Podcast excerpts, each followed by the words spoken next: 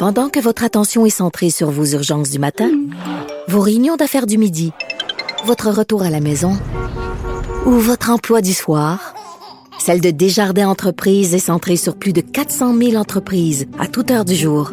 Grâce à notre connaissance des secteurs d'activité et à notre accompagnement spécialisé, nous aidons les entrepreneurs à relever chaque défi pour qu'ils puissent rester centrés sur ce qui compte, le développement de leur entreprise.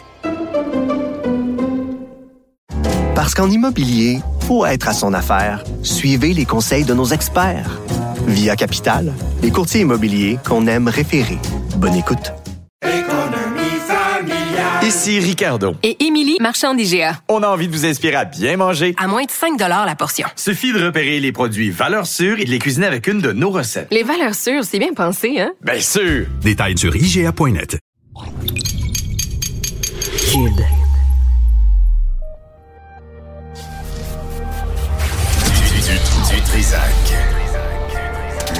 L'original.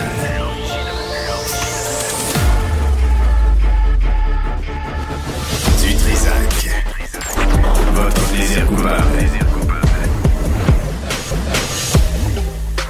Bonjour tout le monde, c'est à mon tour déjà. Sacrément, ça va vite, il est 11h30 déjà. Euh, 17 janvier 2024, j'espère que vous allez bien. Euh, on va parler de l'eau aussi dans l'émission euh, parce que ça vient, ça va, cette nouvelle-là, mais notre eau nationale, euh, il y a un article dans le Devoir vraiment intéressant. Euh, et puis là, on, arrive à quantifier la consommation d'eau de grandes usines comme Rio Tinto, des papetières, des minières, avec des redevances, des pinottes, des grottes de nez comme redevance, c'est quand même une ressource naturelle qui nous appartient et qui, depuis des années, on le donne. Je pense, en, depuis 2011, on payait comme, on faisait payer redevance 2, 2 dollars et demi pour un million de litres d'eau. Je pense qu'il y en a qui vendent euh, leur, euh, leurs ressources naturelles plus chères que ça. Alors, on va revenir là-dessus aujourd'hui à l'émission. Tout d'abord, on a avec nous Nathaniel Lévy, euh, exterminateur et copropriétaire des entreprises Maheu. Nathaniel, bonjour. Bonjour, M. Distrezac. Bonjour, euh, Benoît, ça suffit, mais j'ai beaucoup travaillé Ah, avec votre père. Je, je- je suis malheureux, j'ai été malheureux d'entendre le- la nouvelle du décès de votre père, Nathaniel. Vraiment, là, je l'aimais beaucoup, votre père. Ouais, il vous aimait beaucoup aussi. On entendait Ah ouais, hein? parler souvent de vous aussi. Oui, énormément. Ouais. Et, et Ben, je veux, euh, je- vous avez, vous avez des chaussures à porter, vous là, là, mais, mais je me souviens qu'il y a 15 ans à TQS, les premières fois que je le recevais, il nous parlait des punaises de lit, il nous parlait euh, de ce qui s'en venait, ce qu'on, ce qu'on voit aujourd'hui. Ah oui. euh, Il l'annonçait, là. C'était, un prophète, dans le fond, hein. Harold, c'était un prophète. Euh, C'était un on a- bon bonhomme. Absolument. On a parlé des deux CHSLD, euh, Nathaniel Lévy, euh, sur les rats, la vermine. euh, puis à chaque fois qu'on parle de ça, ça fait la nouvelle. Puis après, ça disparaît. Puis on se demande comment, on se demande rarement comment ça se fait qu'on a ces problèmes-là. Vous savez, vous, pourquoi on a ces problèmes-là? Ben, c'est sûr que c'est plusieurs raisons qui peuvent venir à ça. Euh, la plus grande raison que moi je pense, c'est euh, le mouvement des populations, euh, le- le- la mondialisation. Ça, ça y est pour beaucoup. Il y a beaucoup de choses qui changent, il y a beaucoup de choses qui se promènent. Euh, mais concernant les CHSLD, comme tous les bâtiments euh, gouvernementaux, j'en parlais avec votre, recherche, votre recherchiste, c'est souvent les, les, les contrats avec les, les plus bas soumissionnaires qui sont le, le vrai problème. Euh, quand on fait des soumissions, euh, euh, on doit soumissionner pour un montant, on doit évaluer les risques, on doit évaluer les, les différentes euh, euh, probabilités qu'il peut y avoir dans l'année, euh, puis on fixe un montant. Puis là, ben, c'est le plus bas soumissionnaire qui remporte. Des fois, on a des, des montants complètement disproportionnés. On a, on a des montants autant à la baisse qu'à la hausse des fois, mais j'ai l'impression que ça peut être un peu à cause de ça, ce qui se produit avec les euh, CHSLD. C'est important que vous là. C'est important, mais, mais le plus bas soumissionnaire fait que vous, vous êtes devant une job, puis souvent, c'est à long terme. Hein? Faut, vous devez euh, Ah les oui. attraper, vous devez faire de la prévention, euh, intervenir, je pense, pour les trous, les tuyaux, la plomberie, tout ça. C'est à long terme, mais on veut pas payer à long terme. là. On pense que vous, vous êtes un magicien, puis comme ça, vous allez faire disparaître la, la vermine. Ouais. Pour, parler de l'exterminateur qui était responsable du dossier, ben, c'est sûr qu'il a peut-être fait son possible avec le montant qu'on lui a alloué, parce que c'est un contrat de trois ans qu'on a. Fait que on a déjà soumissionné, puis on a déjà eu des soumissions qu'on a remportées avec des contrats provinciaux, euh, gouvernementaux. Puis euh, des fois, on n'a pas fait tant d'argent que ça, même si le montant peut avoir l'air euh, énorme. on a besoin d'engager quelqu'un qui est attitré à ce contrat-là, à l'intérieur comme à l'extérieur. De, Vous devez y retourner. régulièrement, puis c'est de l'entretien, là, c'est de la prévention qu'on doit faire pour pas justement que ça en vienne avec un problème euh, énorme comme on a là, là sur les bras. Là. Quand on voit ça, là, les rats, là, la vermine, ça vient, tu sais, il y a les punaises de lit, il y a les, les coquerelles, mais les rats, là, ça vient de, du souterrain, ça, ça vient de l'aqueduc, ça vient des tuyaux, hein. Et ça, ça, c'est, ça, c'est les municipalités qui gèrent ça. Oui, des fois, il y a une partie qui est la municipalité, mais il y a une partie que ça peut être la bâtisse. Selon où c'est brisé, ça pourrait être sur le terrain de la, de la, bâtisse. Donc, c'est sûr qu'il y a de l'entretien et de la tuyauterie. C'est important de faire ça. on a des, des systèmes d'égout qui sont hyper vieux aussi à Montréal. C'est une ville qui, qui a de l'âge. Donc, les systèmes d'égout, il y a des, des secteurs, là, c'est complètement euh, à refaire. Puis mm. euh, on le voit avec les chantiers à Montréal, on en fait plusieurs à chaque année. Donc euh, c'est sûr que ça, c'est du laisser aller. Quand on a un problème de rat, il faut faire des épreuves à fumer. Il faut pas juste vérifier autour de la bâtisse s'il y a des trous par où ça peut les laisser rentrer. Donc une épreuve à fumer, c'est un système où ce qu'on envoie de la fumée sous pression dans les systèmes d'égout, puis on voit la fumée sortir où ce que c'est brisé. Si ça c'est pas fait, ben on on, on met du poison ou des pièges pour rien. Et là où c'est brisé, les rats euh, peuvent passer. Moi, ce que j'ai appris, ce que votre père m'avait enseigné, c'est qu'une souris, ça passe dans, dans un dixaine. Ça, ça se faufile ah un peu partout. Le bout d'un petit doigt, oui. C'est fou, hein? Euh, la ville avait interdit, euh, est-ce que je me trompe, mais il y a comme un an, la ville avait interdit le poison en rat.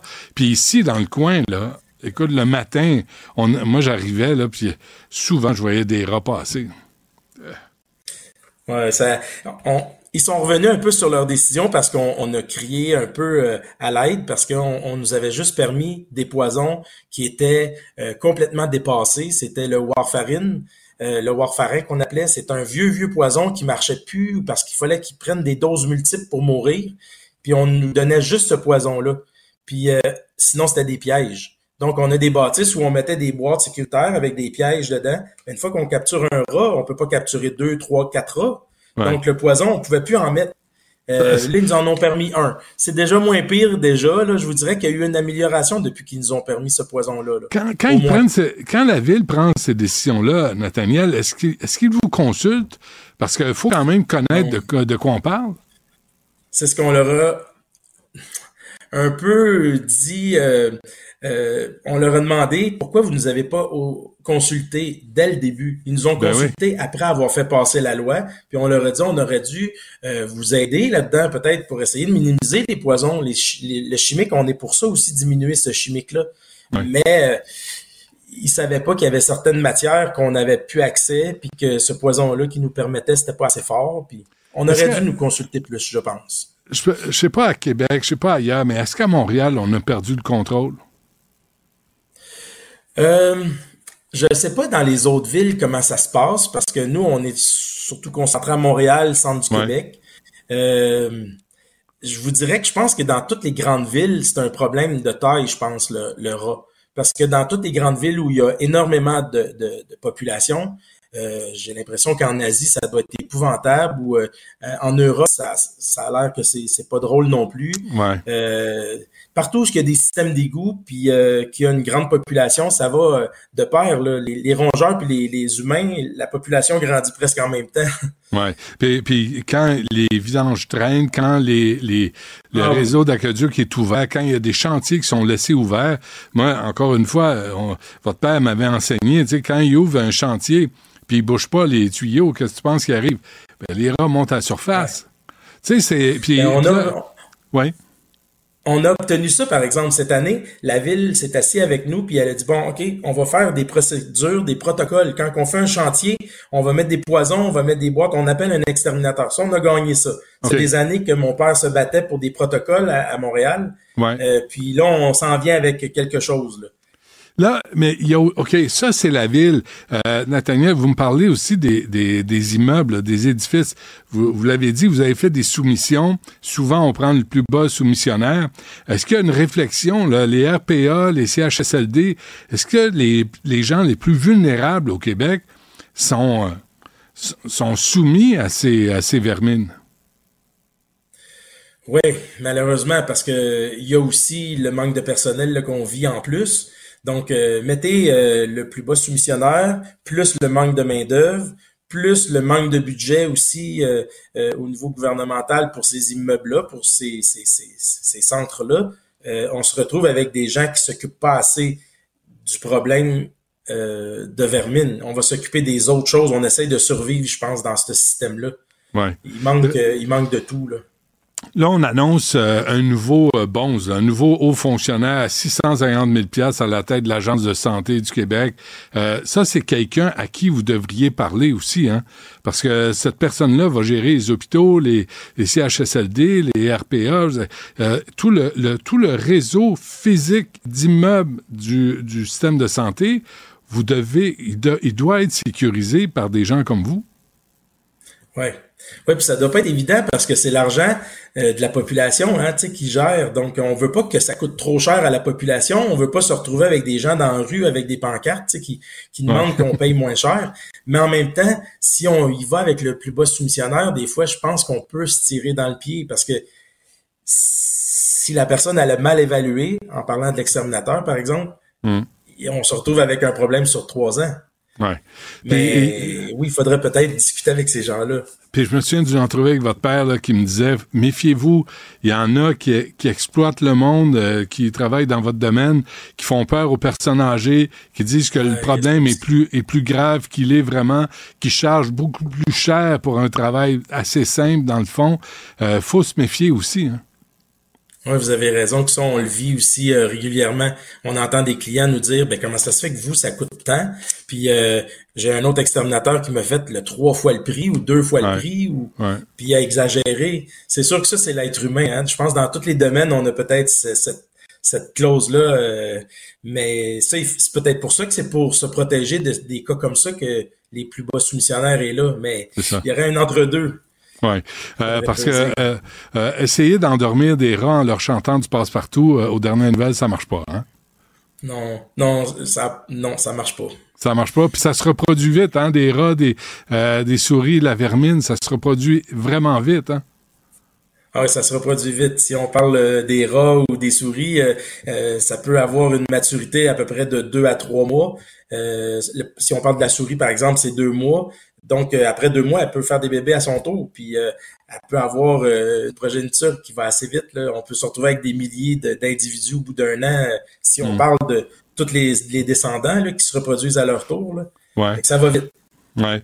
Question, vous n'êtes pas obligé de répondre. C'est une question que je pose tout le temps. Vous, là, dans quel restaurant vous allez jamais manger? Ouais, ça c'est important. Regardez les exterminateurs où ils vont manger ou ils vont pas manger, ça peut donner une idée.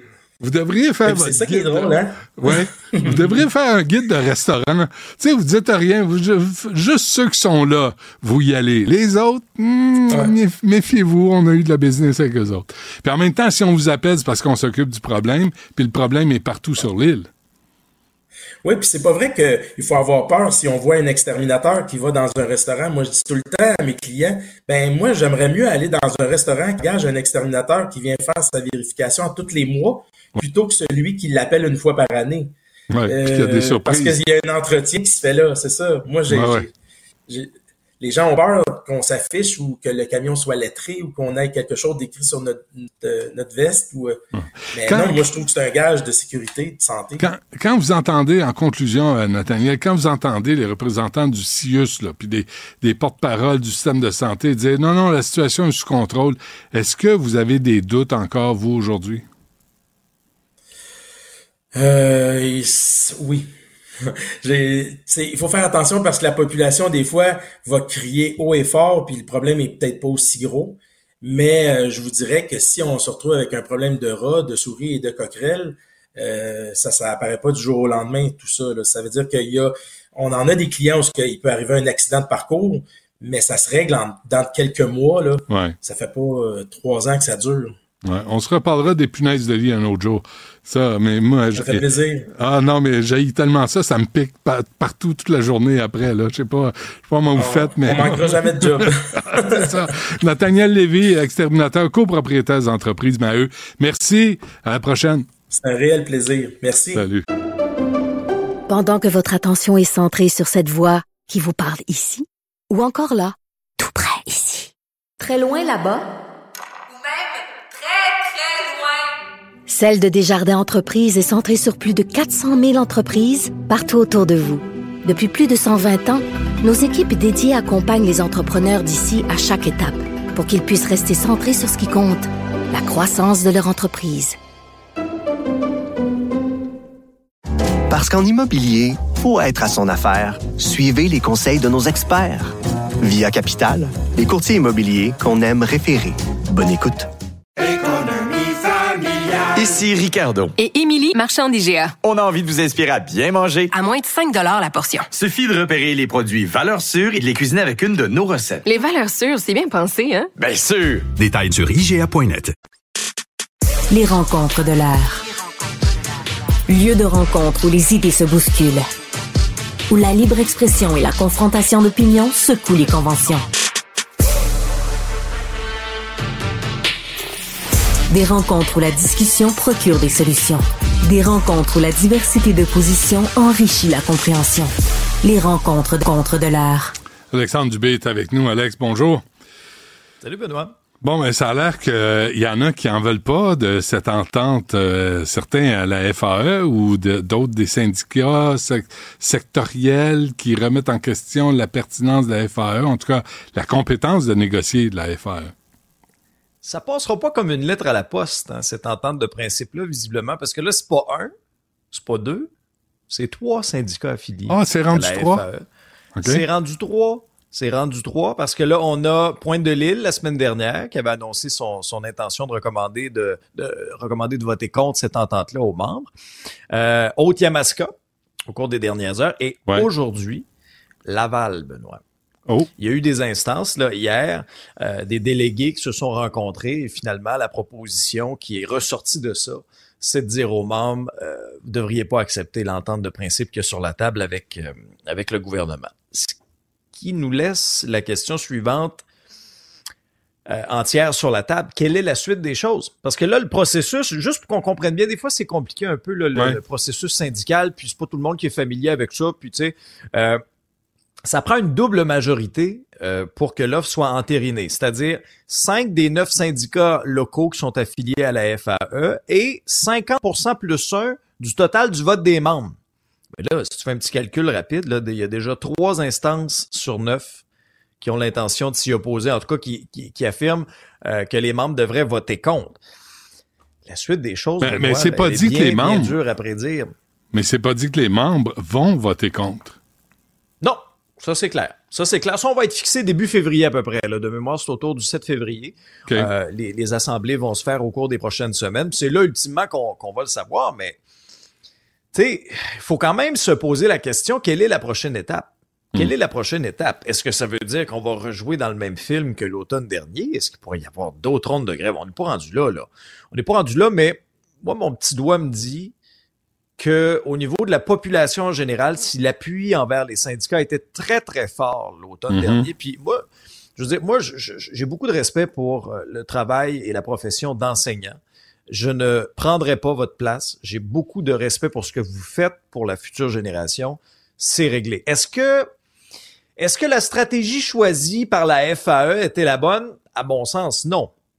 Parce que je trouve que la grève, surtout une grève générale illimitée, c'est l'ultime moyen. là. Et là, tout de Mm. suite, on a sorti des gros canons pour la FAE plutôt que d'y aller avec une stratégie un petit peu plus, euh, avec une gradation, là, comme ça a été le cas pour le Front commun. Puis en bout de ligne, moi, j'ai très, très hâte de comparer l'ensemble de, de ce qui a été mis sur la table pour voir jusqu'à quel point ils ont à peu près la même chose avec deux stratégies complètement Ouais. à l'opposé. Mais tu sais, il y, y a toujours un danger dans ces choses-là. Puis c'est un phénomène qu'on voit en politique, mais on peut l'appliquer aussi, cet enseignement-là, au niveau syndical. C'est la fameuse dépendance au sentier.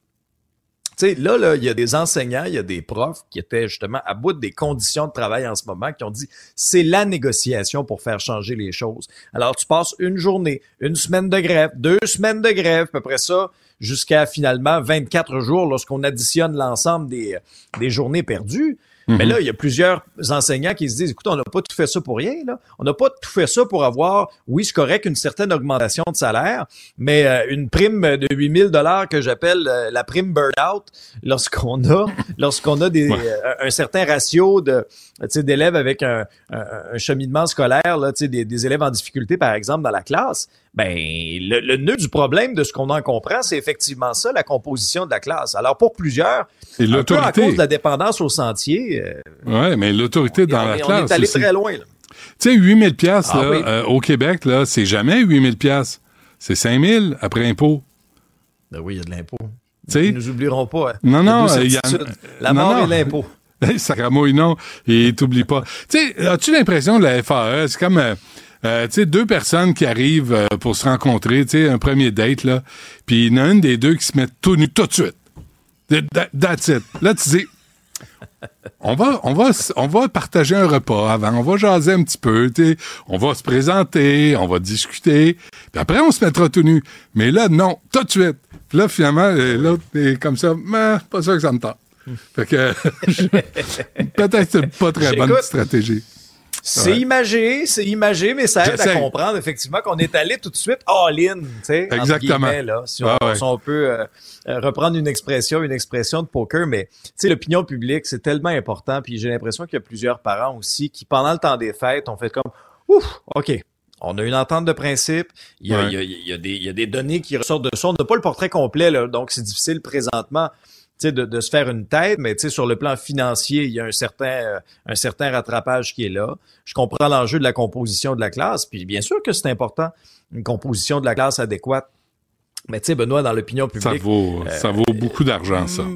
est-ce Ça- est-ce que oui, mais tu sais, est-ce que est-ce que ce serait très très bien reçu? Moi, je me fie un peu à ce que je vois là à gauche, ce que j'entends à gauche et à droite, euh, ce que je lis aussi sur les réseaux sociaux. Puis tu sais, là, c'est un appui qui est un petit peu plus prudent là, de la part de, de bien Ouais. des parents là. Je, ce serait pas là, euh, tu sais, le, le- le bon Dieu sans confession là cette fois-ci pour euh, pour la FAE. Attendons début février. Attendons début février, mais il y a des chiffres clés qu'il faut se souvenir là. Il y a neuf unités syndicales, puis là, il y en a trois qui recommandent à leurs membres de voter contre cette entente-là. Mais remarque, Alexandre, là, on parle, là, on parle dans le vide. On ne sait pas de quoi on parle, ni toi ni moi.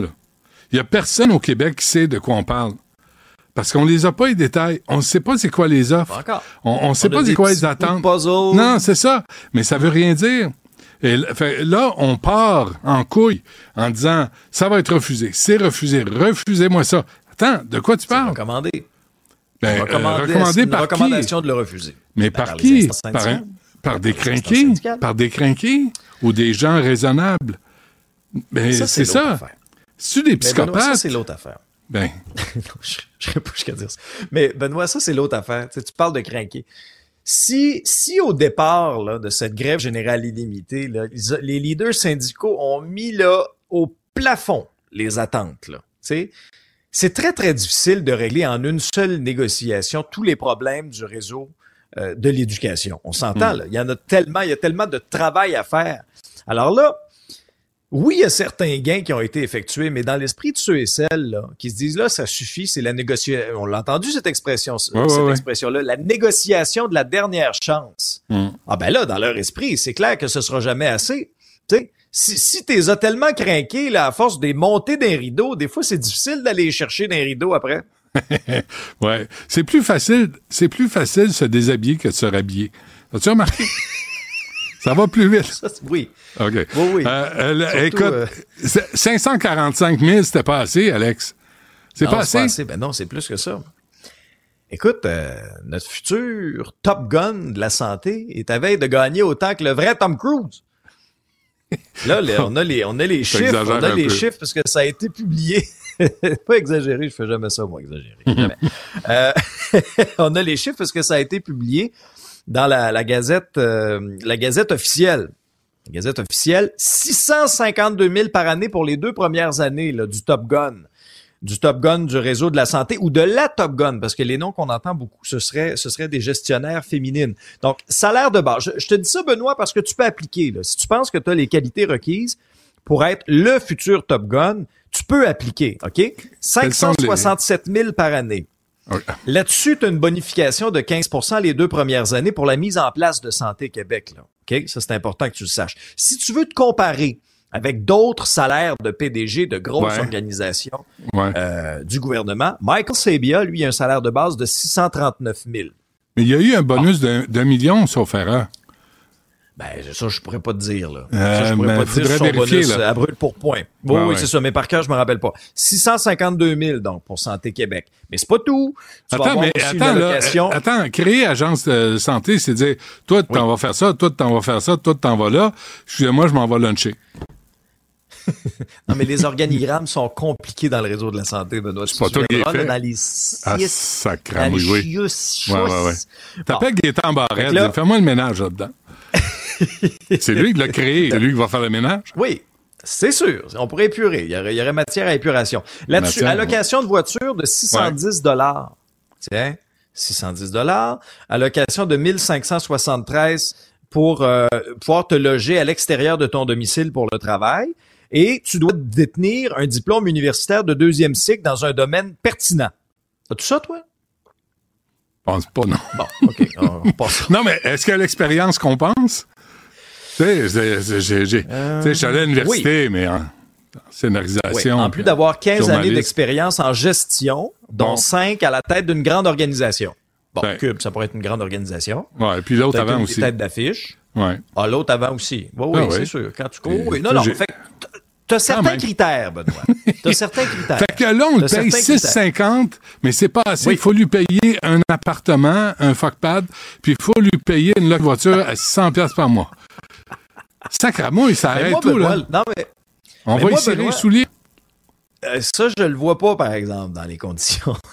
On peut peut- tu peux peut-être te faire ajouter si ta candidature est C'est- retenue. Serreur Mais de Benoît, moi, c'est pas tant le salaire, moi, me dérange. Moi, je- C'est quoi? bien payer des gens compétents, ça me dérange pas. Faut qu'il y ait des résultats. C'est faut qu'il je y veux ait pas des des résultats dans cinq ans. Je veux pas des résultats dans cinq ans, Benoît. Je Mm. ne veux pas des résultats dans cinq ans. Là, c'est Ouais. pire que pire. Entre autres, dans nos urgences, les Québécois n'ont pas de médecin de famille. On Ouais. attend pendant des mois, voire des années avant de se faire opérer. Le réseau de la santé fait pitié. Alors, c'est Mm. correct qu'on va engager un ou une Top Gun à 650 000. Aucun problème à ce qu'on le paye ou qu'on la paye 650 000. Mm.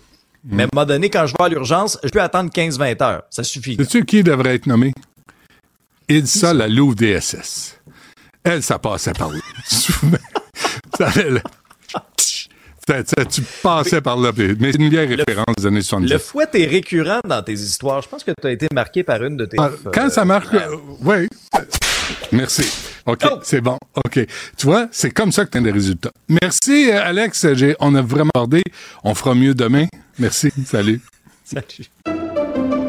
Pendant que votre attention est centrée sur cette voix qui vous parle ici, ou encore là, tout près ici, très loin là-bas, Celle de Desjardins Entreprises est centrée sur plus de 400 000 entreprises partout autour de vous. Depuis plus de 120 ans, nos équipes dédiées accompagnent les entrepreneurs d'ici à chaque étape pour qu'ils puissent rester centrés sur ce qui compte, la croissance de leur entreprise. Parce qu'en immobilier, faut être à son affaire. Suivez les conseils de nos experts. Via Capital, les courtiers immobiliers qu'on aime référer. Bonne écoute. Ici Ricardo. Et Émilie, marchand d'IGA. On a envie de vous inspirer à bien manger. À moins de 5 la portion. Suffit de repérer les produits valeurs sûres et de les cuisiner avec une de nos recettes. Les valeurs sûres, c'est bien pensé, hein? Bien sûr! Détails sur IGA.net. Du Trisac. Peu importe la manière qu'il choisit de s'exprimer, ses opinions sont toujours aussi saisissantes. Texto de Sylvie Lécuyer de Longueuil. Tellement heureuse d'être abonnée à Cube Télé. Les faces de Benoît Dutrisac dans ses entrevues valent 1000 piastres. Quand on a juste le son, on manque tout ça. Imagine. C'est de l'argent ramassé à terre, ça, Ça fait imagine. peur. Oui, c'est ça. Et ça, la Louve DSS, c'est une vieille référence. Hein? Personne ne comprend ça. Hein? T'as dit les années 70? Ouais. J'étais même pas un projet. Non, c'est hein. ça, moi, c'est ça. Mais allez voir sur Google, on trouve plein d'affaires. Puis si vous allez consulter, je suis là pour aider, hein. Augment- tu sais, améliorer la culture collective des Québécois, des Québécoises. Allez voir pour euh, à la tête de l'agence de santé Ilsa Lalouve DSS. On veut pas de nazis, mais elle, elle faisait fonctionner les affaires. On va retourner dans les archives. C'est un- c'est une référence quelconque.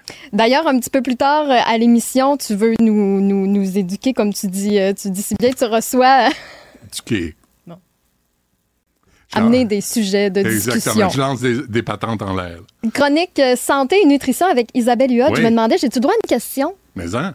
Le jeûne. Parce que, tu sais, le mois de janvier, bon, depuis des années-lumière, Oui. le mois de janvier, c'est le mois où on veut se remettre en forme, Oui. on veut perdre du poids, on, on Google tous les régimes. As-tu abusé pendant les fêtes, toi? Ah, mon, mon pauvre Benoît, si tu savais, moi, à quel point je suis compliquée en alimentation, Ah, là, non. on, on veut pas aller là. Ah, pas vrai. Ah, écoute, Ah, c'est vrai? ah, j'ai mille et une restrictions. Mais, ce qui m'intéresse, le jeûne, parce que, tu sais, il y a- il y, a souvent des Oui. modes, comme la mode du sans gluten. Oui. Là, c'est- il y, a- il y a eu la mode aussi du jeûne. OK. Moi, je veux savoir, qu'est-ce qu'on en pense? Je le fais, moi. C'est pas vrai? Ouais. Puis, Ah, c'est fatigant. Non, Ah mais, ouais? mais, non, mais le, le jeûne, ce que le cardiologue à l'époque, euh, Martin Junot, m'avait m'avait dit, il en parlait dans les médias, puis il se faisait accuser de grossophobie, imagine. Fait qu'il y a- il y a 10 ans de ça, 12 oh, ans. ouais. Ouais. Puis là, ça, c'est partout. Puis là, il y a- ben oui, il était, euh, Bonjour. il était précurseur. Et il me dit, tu sais, juste, tu finis de souper, tu manges rien le soir, tu Ouais. grignotes pas, puis tu repousses le déjeuner, le plus possible. Fait que tu déjeunes à quelle heure? Ben, avant de partir, là, tu sais, comme à OK. 10 h moins quart. Fait que c'est un jeûne de 12, 14 heures? À peu près. OK. Fait que ça, je trouve, je trouve que c'est, c'est, c'est, c'est pas pire, tu sais. Mm. Fait que euh, tu le fais, tu le fais, euh, tu le fais à ta convenance. Oui, c'est Mais ça. selon les restrictions. Mais non, mais là, je vais, je vais pas m'étaler. euh, C'est bon que tu m'aies dit ça parce que là, on vient d'ouvrir un- tout un pan à notre relation sur tes Ah oui? restrictions alimentaires. Je, je pense que ça va être intéressant. C'est un gros dossier. On, Ah, on va se garder pas. ça pour euh, un mais, autre mais moment. ça peut être très instructif aussi. De voir ça, par quoi les, certaines personnes euh, euh, passent ou ce qui nous fait réagir positivement ou non. Ou négativement, Oui, c'est ça. parce qu'il y a, il y, a, il y a ça aussi. Je veux pas me moquer, hein? Je veux pas me moquer du tout. Je prends En ça au tout sérieux. respect. Ouais, absolument. Parfait. On, on- on s'entend là-dessus.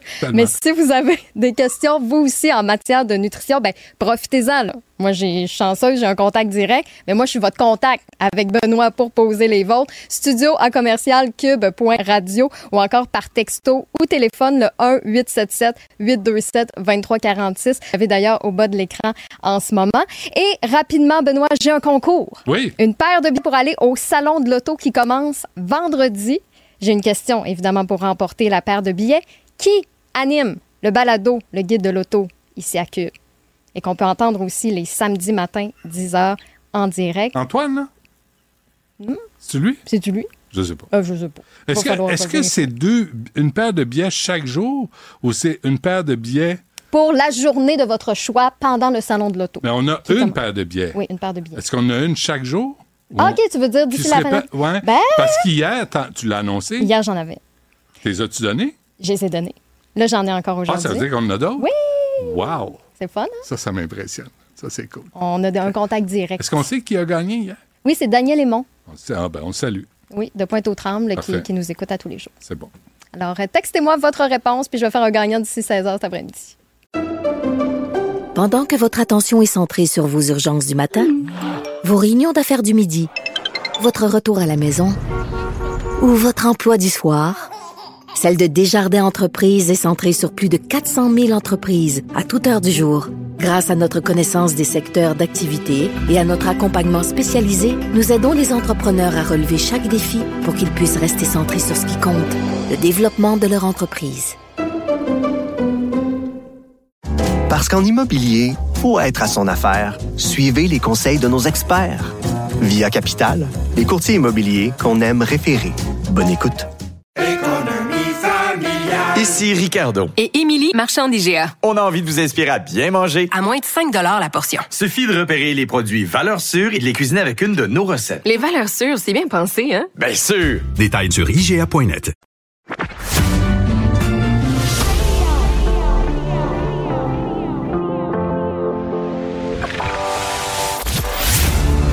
Il, cuisine, il talonne, il questionne pour obtenir les vraies réponses.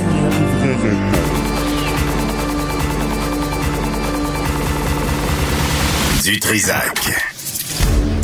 Luc Tassé est avec nous. Là, bonjour. Bonjour, Benoît. Qui est à la tête des manifestations en Allemagne, tu penses?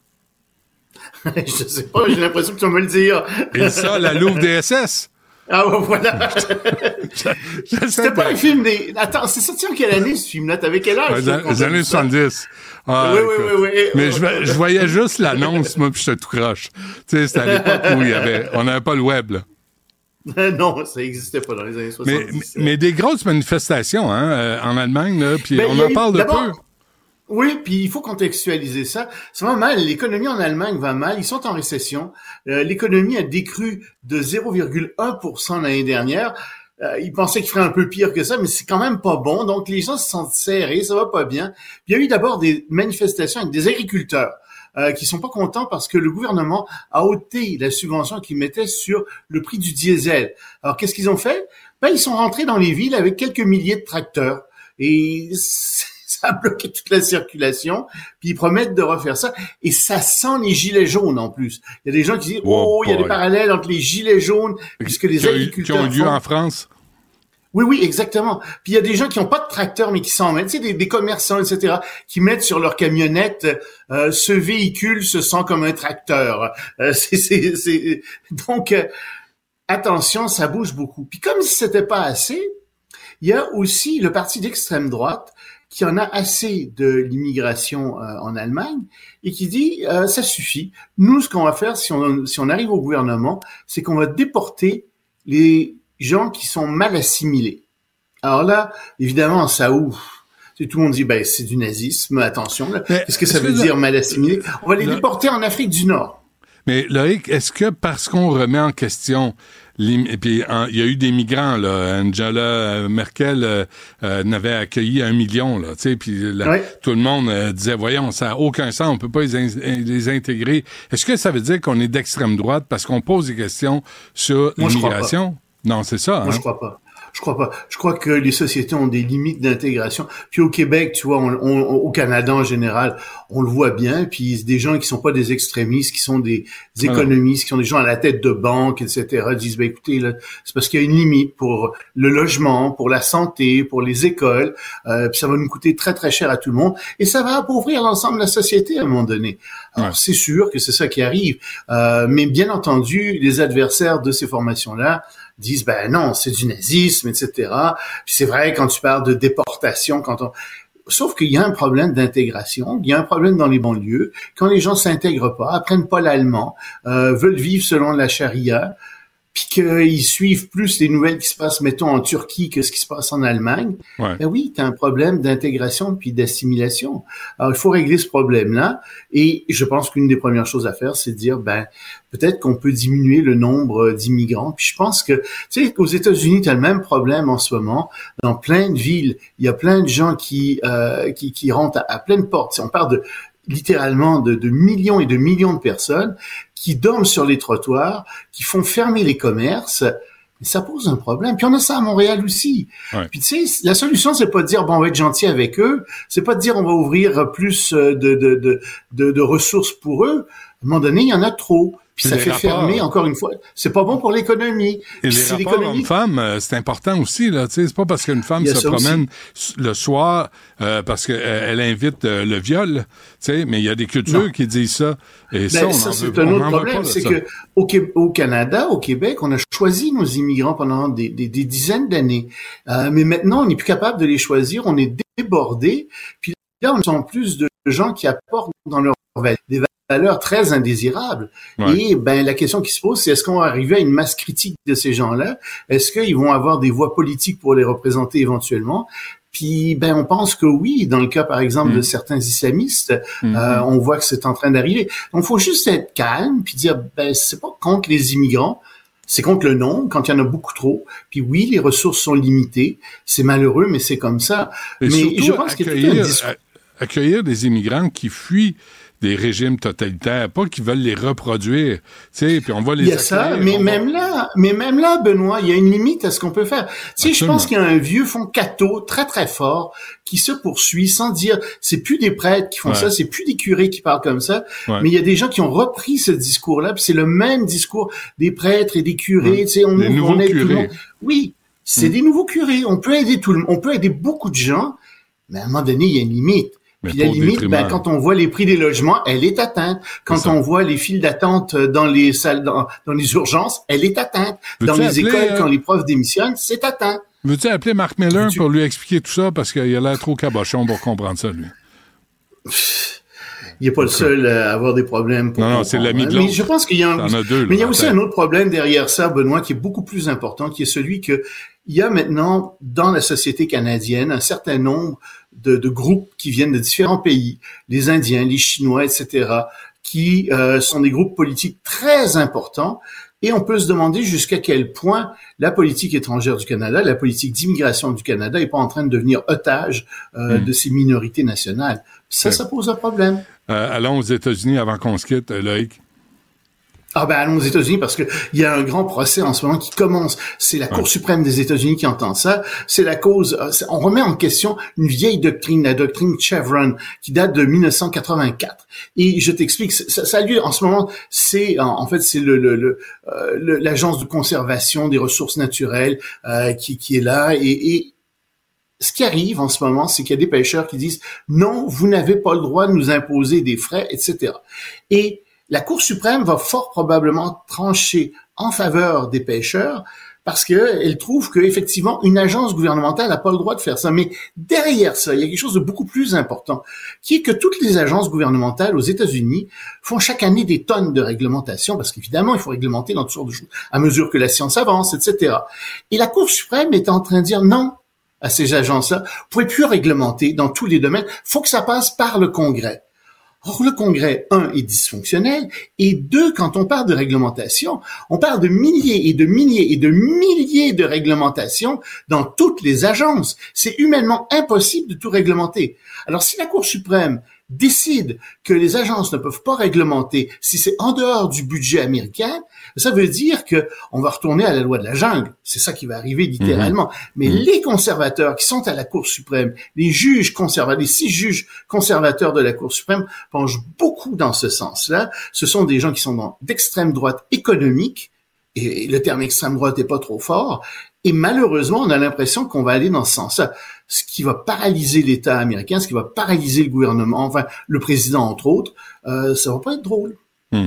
Et euh, rapidement, les euh, chrétiens persécutés dans le monde, Oui, euh, énormément de chrétiens persécutés dans le monde, euh, 365 millions de chrétiens persécutés dans le monde, un peu partout à travers le monde, en Inde, en Chine. Euh, le pays où ils sont le plus persécutés en ce moment, c'est la Corée du Nord, parce qu'il y a beaucoup d'associations de chrétiens secrètes. Euh, ils sont persécutés, ils sont persécutés en Amérique latine, dans le Maghreb, etc. Euh, les églises sont brûlées, des, des- milliers d'églises brûlées chaque année, euh, des- des- des dizaines de milliers de chrétiens qui sont tués, qui sont emprisonnés, et on oublie souvent ça que les chrétiens, un chrétien sur sept à travers la planète est gravement, sérieusement persécuté. Pas des petites persécutions, là, des, des, des trucs très très graves. Et euh, tu vois, on a parfois l'impression que euh, c'est les musulmans, par exemple, seulement qui sont persécutés ou etc. Non, non, non, non. Euh, les chrétiens sont très persécutés à travers le monde, gravement persécutés par toutes arrête, sortes de régimes. tu vas faire vomir Mme El Gawabi à Ottawa. Tu sais, il faut arrêter de parler de ça. Euh, Ben oui, hein, les chrétiens, eux, peuvent pas être persécutés, euh, c'est sûr. bah, Ou alors c'est bien fait pour eux. Ben, C'est bien fait pour eux, va-t-il dire. Ils aiment ça, là, les gars sur la croix. Ben, c'est ça. C'est ce ça. Merci, Loïc. On se reparle demain. Salut, Benoît. Pendant que votre attention est centrée sur vos urgences du matin, vos réunions d'affaires du midi, votre retour à la maison ou votre emploi du soir, celle de Desjardins Entreprises est centrée sur plus de 400 000 entreprises à toute heure du jour. Grâce à notre connaissance des secteurs d'activité et à notre accompagnement spécialisé, nous aidons les entrepreneurs à relever chaque défi pour qu'ils puissent rester centrés sur ce qui compte, le développement de leur entreprise. Parce qu'en immobilier, faut être à son affaire. Suivez les conseils de nos experts. Via Capital, les courtiers immobiliers qu'on aime référer. Bonne écoute. Ici Ricardo. Et Émilie, marchand d'IGA. On a envie de vous inspirer à bien manger. À moins de 5 la portion. Suffit de repérer les produits valeurs sûres et de les cuisiner avec une de nos recettes. Les valeurs sûres, c'est bien pensé, hein? Bien sûr! Détails sur IGA.net.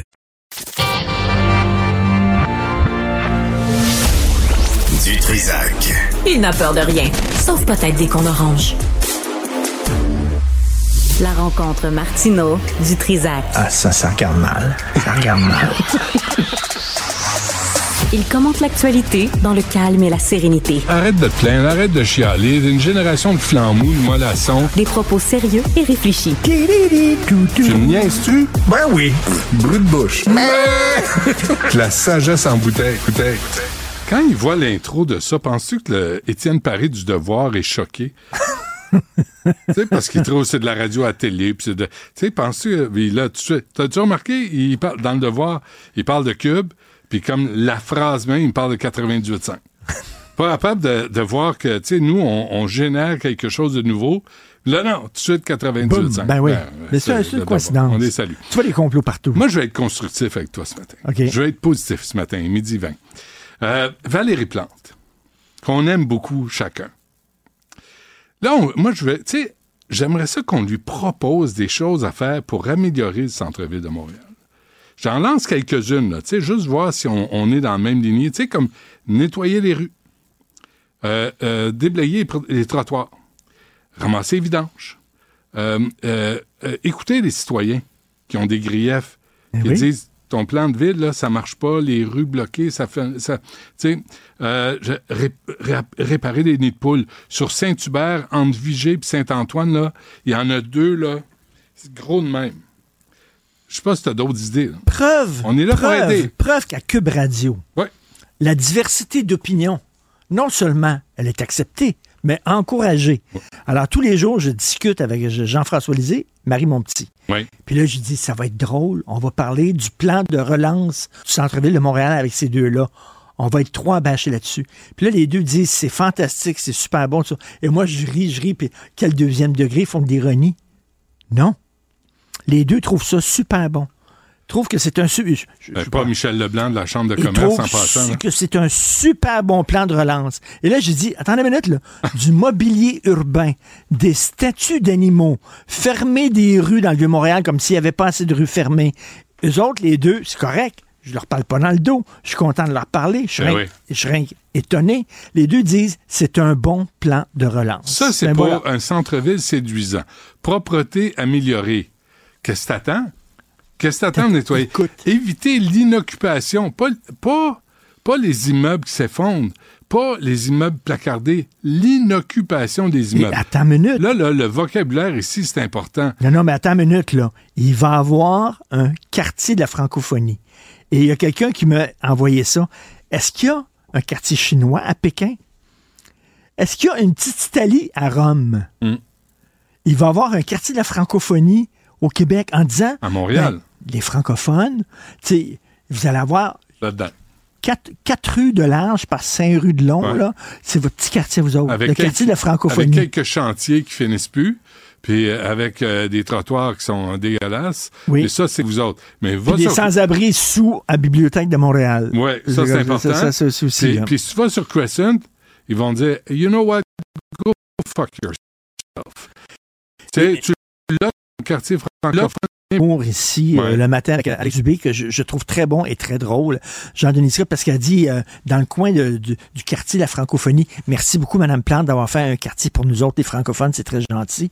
C'est très gentil, beaucoup de générosité. Elle dit il va y avoir des commerces ouverts 24 heures sur 24. Jean-Denis Scott, il dit je m'excuse mais il dit des commerces ouverts 24 heures sur 24 à la place Émilie Gamelin. Ça fait longtemps. ça fait longtemps que ça existe. On n'a pas, on n'a Ouais, pas attendu ça. pour vous là. Ouais, fait que quoi, ils vont ouvrir des Tim Hortons puis des McDo. Tu sais, ça va être quoi un commerce? Tu, tu vas-tu avoir un bar ouvert 24 heures? Ça règle quoi avoir un, un- un le commerce? quartier de la francophonie, puis là, il va y avoir comme des, des panneaux, puis ça va être écrit le quartier de la francophonie. Puis ça, ça va aider le centre-ville de Montréal. ça. Puis avoir des, des. Elle dit. Puis, tu le mobilier urbain a dit, ben, on l'a déjà essayé à Place Émilie Gamelin, puis ça a fonctionné. Il y a, il y a moins d'insécurité. Ah, tu sais ce qu'elle a dit? Il y a moins Ben, moi, d'insécurité. mais elle vient pas, Mme Plante, à Cube Radio. Elle nous aime plus. Trouves-tu que maintenant, c'est moins dangereux, le quartier, en gros, euh, grâce aux sculptures Ben, d'animaux? les- écoute, l'avantage, c'est que l'hiver, puis le temps qu'ils prennent pour déblayer les trottoirs, c'est que les tas de marde sont vite euh, recouverts par la neige. Fait que là, tu dis, c'est c'est au moins ça. Un royaume des piétons et des vélos.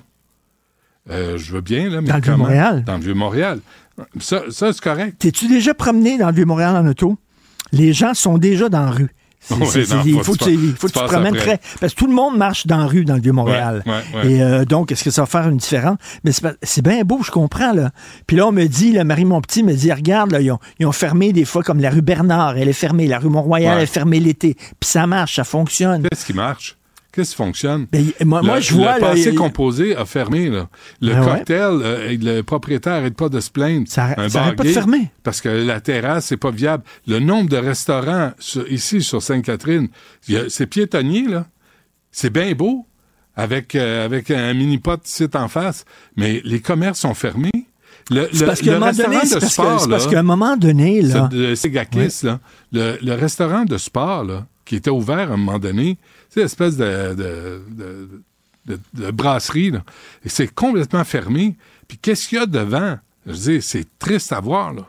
C'est de la dope, c'est des, des gens mêlés, des gens euh, mélangés. Puis ça, c'est un succès dans son arrondissement. Explique-moi ce que ça veut dire, consolider le positionnement du centre-ville dans certains secteurs.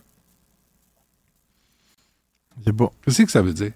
Elle dit le centre-ville de Montréal, Elle ça a va pris être... les- la mouche par les ailes. là. Elle dit le centre-ville de Montréal, je, je- je- je te cite ça, là, Ouais. va devenir un coin pour euh, la technologie, la santé et les industries culturelles. Moi, en technologie, ce que je vois, c'est des arcades. Mm. En santé, c'est des sites d'injection. Mm. Puis euh, les, les industries culturelles, c'est des, des bâtons en plus. Ouais, c'est Émile Bilodeau va venir chanter à Émile Gamelin. Ça, ça, ça promet. Non, c'est. Mais- Tu sais, moi, je veux pas, je veux pas euh, chialer pour chialer, là. mais on regarde ici dans l'Est là, de Montréal, puis c'est pitoyable, c'est pathétique. Puis il n'y a rien qui change. Les chantiers sont ouverts, puis ils ne referment pas. Puis ça, ça va pas mieux, puis les commerces sont Puis moi, je vois rien dans ce plan de relance-là qui va aider ici, qui va aider le coin. Le village gay, puis tout ça. Mais non, ça va euh, être en français. Ça va prom- Elle met- elle met- moi, je comprends pas que Jean-François Lisée dénonce pas le fait qu'on- qu'elle mette en boîte les francophones. L'aspect, le fait français à Montréal, sur quelques rues, le J'ai quartier dit, j'ai- pensé à toi, Jean-François. J'ai dit, tu dois être content. On va avoir notre petit coin maintenant, les francophones. Et dis-moi, je trouve ça très bon. Et là, j'étais sûr que c'était de l'ironie, parce que des fois, il fait de l'ironie, Ouais, Jean-François. Prends tout. Imagine. Je trouve ça très bon. Bon, Fait que, ben, l'ancien chef du PQ, il trouve ça bon qu'il y ait un quartier pour les Français. ouais. à Montréal. Et qu'on se contente de ça. Qu'on se contente de ça. Le reste de l'île va être C'est-à-dire anglophone. d'Atwater, d'Atwater, puis même de Westmount Euh, jusqu'à Saint-Denis en anglais. Ouais, En anglais, mais nous autres, de, de Saint-Denis à Papineau, c'est ça. c'est en français. Né pour un petit pain. C'est nous autres. Et je reviens là-dessus. Est-ce qu'il y a un quartier chinois à Pékin? On va vérifier. Merci, Richard. Salut. Demain. Pendant que votre attention est centrée sur cette voix qui vous parle ici, ou encore là, tout près ici, très loin là-bas, Celle de Desjardins Entreprises est centrée sur plus de 400 000 entreprises partout autour de vous. Depuis plus de 120 ans, nos équipes dédiées accompagnent les entrepreneurs d'ici à chaque étape pour qu'ils puissent rester centrés sur ce qui compte, la croissance de leur entreprise. Parce qu'en immobilier, faut être à son affaire. Suivez les conseils de nos experts. Via Capital, les courtiers immobiliers qu'on aime référer. Bonne écoute. Ici Ricardo. Et Émilie, marchand d'IGA. On a envie de vous inspirer à bien manger. À moins de 5 la portion. Suffit de repérer les produits valeurs sûres et de les cuisiner avec une de nos recettes. Les valeurs sûres, c'est bien pensé, hein? Bien sûr! Détails sur IGA.net. Du Trisac. S'il y en a un dont la sagesse est pas encore arrivée avec le temps, c'est bien lui. Toujours aussi mordant que les premiers temps. Premiers temps. Benoît Dutrisac. Je suis tanné de ça. Isabelle Huot C'est est, bien avec correct. nous. Oui. Bonjour, bienvenue. Hey, C'est- un tu- plaisir. ben, c'est gentil de t'être déplacé euh, en studio. Surtout à en ce Oui. temps de l'année, tu le sais, hein, Mhm. chaque mois de janvier, mon Dieu qu'on a des bonnes intentions. Ah, c'est fou. Mais j'étais vraiment surprise de lire un sondage léger à l'effet que 59% des Québécois veulent perdre du poids. Tu sais, on est vraiment dans une société où on est pour la diversité, l'acceptation corporelle, mais il y a quand, quand même 6 personnes sur 10 qui veulent perdre du poids, puis il y en a là-dedans qui n'ont pas de poids à perdre. Ah, ça, c'est le problème. Oui. Mais, mais en même temps, pour des raisons de santé, Oui. on devrait tous gérer notre poids parce que Ah, ben oui. c'est rare, tu vois, des centenaires Mhm. obèses. Mhm. Hein? On en parle souvent avec Richard Béliveau, effectivement. J'ai la même philosophie que Richard là-dessus, mais il y a quand même une fourchette de poids santé. Donc, euh, on n'est pas Ouais, tout fait fou, pour là. être euh, très, très mince. Il faut quand même respecter Là, la tu me physionomie. regardes Là. quand tu dis ça. Ben, pourquoi tu as toujours été mince? Je t'avais toujours dit. Oui, oui, c'est ça. Oui. Euh, faire un régime sévère, ça, Bon. c'est pas une bonne idée, hein? Voilà. Dans les erreurs les plus fréquentes en janvier, Ouais. les gens qui vont faire un régime ultra sévère de genre en bas de 1200 calories ou en bas de 1000 calories, ça peut freiner le métabolisme de base. Donc, les calories qu'on dépense au repos.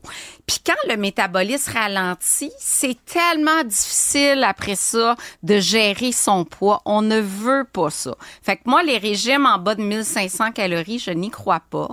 Euh, J'ai une Parce question tu de reprends Stéphanie. ton là. poids?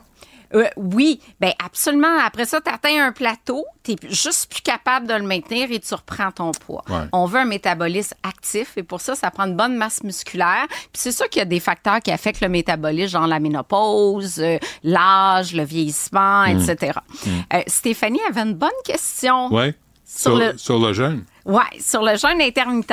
Parce que, euh, tu sais, chaque année, il y a toujours des régimes en vogue. On l'a déjà abordé ensemble. Euh, le, le cétogène, on dirait qu'il n'y a plus la cote. Donc contente. Maintenant, c'est le jeûne intermittent. Et puis, le jeûne intermittent, euh, tu- finalement, quand tu regardes les gens qui, qui sont adeptes du jeûne intermittent, tu finis ta journée avec un déficit calorique, calorique d'à peu près 350 calories. Parce que tu déjeunes pas, tu sais, pour les gens qui font Ouais. 16-8, et tu ne grignotes pas, surtout le soir. C'est ça qui fait la, la différence. Donc, tu es en léger déficit calorique et tu perds à peu près 3-4 livres par mois. Ce là. qui est une bonne affaire. Ce qui est Oui. une bonne affaire de, de pas. Est-ce que manger un yo hier soir là, j'ai Ouais. craqué, je me suis fait un yogourt T'avais-tu faim ou c'est une faim émotionnelle? euh, émotionnel. Ah oui? Ouais. Ah, OK. Ouais, je suis une petite chose. Conte-moi ça. après, après. Non, mais est-ce que ça, quand Oui. tu dis grignoter, là, Oui. est-ce qu'on parle uniquement de cochonnerie ou, tu sais, si tu prends une pomme le soir, Oui. est-ce que ça compte? Ben, écoute, c'est quand même des fibres solubles, c'est, tu sais, c'est bon, mais est-ce que tu prends la pomme? Pourquoi tu manges la pomme? Est-ce que tu manges la pomme parce que tu dis j'ai le goût de quelque chose de craquant, Isabelle, mais j'ai pas faim? une pomme. Oui, oui, je pomme, sais que c'est bon, mais quand on même, retourne mais- à Adam et Ève, là. Ah oui. Je peux pas faire plus pur que ça. J'adore la pomme. J'adore la pomme. Mais le, le, le, le point cette année, c'est d'évaluer sa relation avec ses aliments, Mm. puis de dire, ben, est-ce que je mange par faim émotive, par faim réelle, par une faim physiologique, ou je mange par habitude, ou je mange dis-moi la que- vérité, quand Oui. tu as faim, est-ce que tu te poses toutes ces questions-là?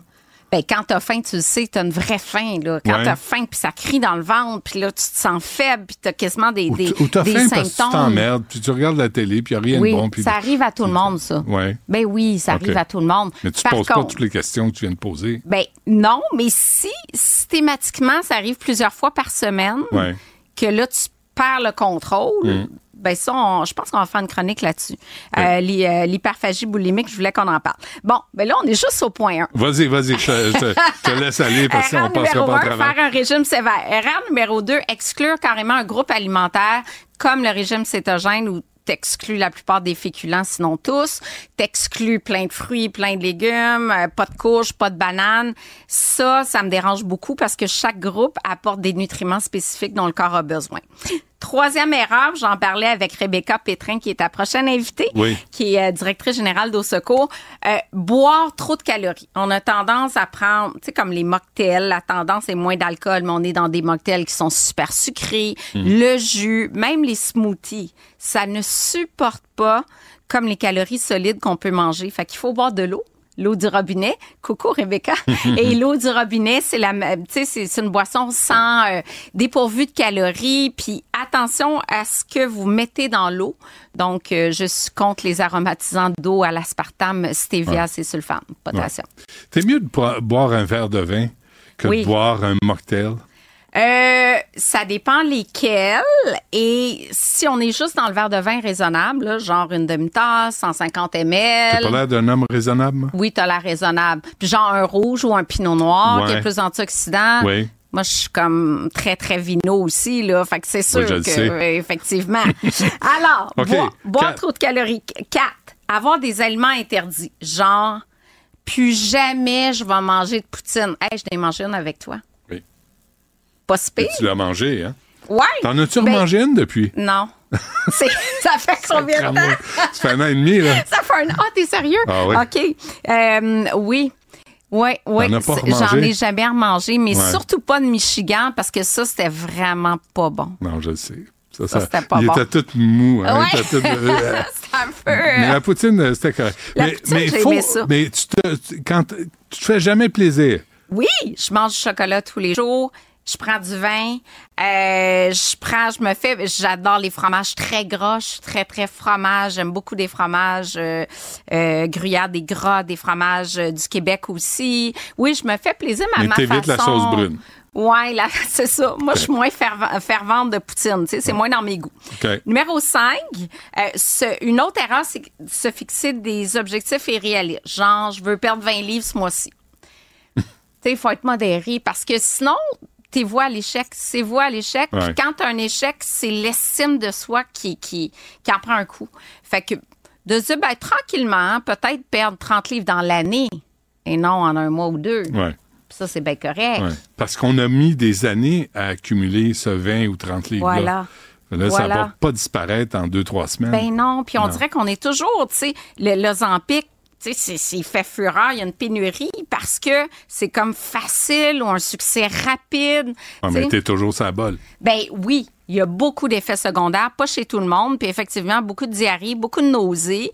Ça reste un médicament avec des effets secondaires, tu sais, il faut y penser. Là, je suis pas sûre qu'on a le temps parce que c'est une autre invitée qui est super, mais genre, vite, vite, en rafale, là, Ah se comparer à autrui. Ben genre, se comparer toujours, genre, elle, comment ça qu'elle est capable de manger ça, qu'elle n'engraisse jamais, puis que moi, je suis pas capable? Mm. Tu sais, c'est- c'est arrêter de se comparer. On a tous son propre métabolisme. On n'est pas égaux devant la calorie. Il y en a qui perdent du poids plus facilement. Il y en a qui sont naturellement un petit peu plus enrobés. Ceci dit, ça veut pas dire que j'encourage et banalise l'obésité, parce que je me suis prononcée souvent là-dedans, mais il y a quand même une diversité corporelle. Euh, tout changer en même temps, genre j'arrête de fumer, je fais du sport cinq fois par semaine, puis euh, puis j'arrête de boire, puis tu sais, c'est comme La rédemption. Tu- Ouais, tu viens de trouver le sens de, de la vie. Il faut, faut ça se dure calmer. trois semaines. Ouais. c'est ça. Mm. Et euh, éviter d'être dans le tout ou rien. Et ça, j'ai tellement vu ça en 30 ans de clinique privée. Genre, euh, je prends un biscuit, ma journée est foutue. Beaucoup, beaucoup dans la, tu sais, des pensées dichotomiques du genre, ma journée est foutue, j'ai flanché mon régime, je je suis sortie de mes règles alimentaires, ma journée est foutue, tant qu'à y être, ben ce soir, c'est de la pizza, Mm. puis demain, on recommence à bien manger parce que tant qu'à avoir mangé ça, ben. Ouais. Et, C'est un euh, peu, euh, moi, j'appellerais ça happy de la marde. Oui, c'est ben, c'est exactement ça. Ouais, tu passes à autre chose, mais en même temps, faut, faut, on est, on est, il y a personne de parfait là, on va tous succomber à un moment donné. Faut être un peu plus, euh, faut se pardonner, non? Oui, faut, ouais, pas culpabiliser. Ouais. C'est, c'est ça, faut tellement pas culpabiliser. Puis il y a tellement de gens qui se sentent coupables. D'ailleurs, dans le sondage, les gens qui culpabilisent en mangeant, 41 des répondants du sondage léger euh, de janvier dernier, ben, de- du début d'année, se sentent coupables de pas manger mieux. Il faut enlever ça, ça met trop de pression, la culpabilité. Euh, quand on se lie... C'est important, sérieusement Oui. là, c'est important. Ah, ça. La culpabilité important. là, Oui. faut en revenir, faut s'accepter un peu là, faut se donner oui, une chance. Puis genre, j'ai mangé un chocolat. Ah, mon Dieu, qui était bon. Puis ça m'a fait du bien. Puis là, c'était du cacao du Pérou. Puis c'est donc fun. C'est une coopérative. Puis Mm. tu sais, d'aller dans des messages positifs. Positif, la restructuration cognitive.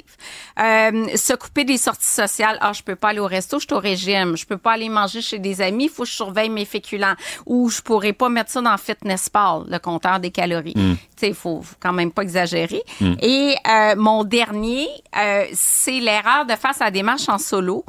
Il faut en parler, qu'on a envie de modifier ses habitudes de vie. Et euh, c'est prouvé dans les recherches que quand on est accompagné, nutritionniste, psy- psy- euh, psychologue, psychothérapeute, psychiatre, peu importe, ça aide. Donc, et d'avoir un groupe social aussi, comme une page Facebook de motivation. Là. Il y a Mm. plusieurs groupes euh, sur Facebook. Ben, ça donne un, un coup de pouce. Ça, de je crois pas à ça. Ça, faites vos Non. affaires tout seul dans votre coin, là, comme un Non, homme. non. Puis arrêtez d'en parler, puis arrêtez de vous Hey, a- épancher, puis d'achaler tout le monde.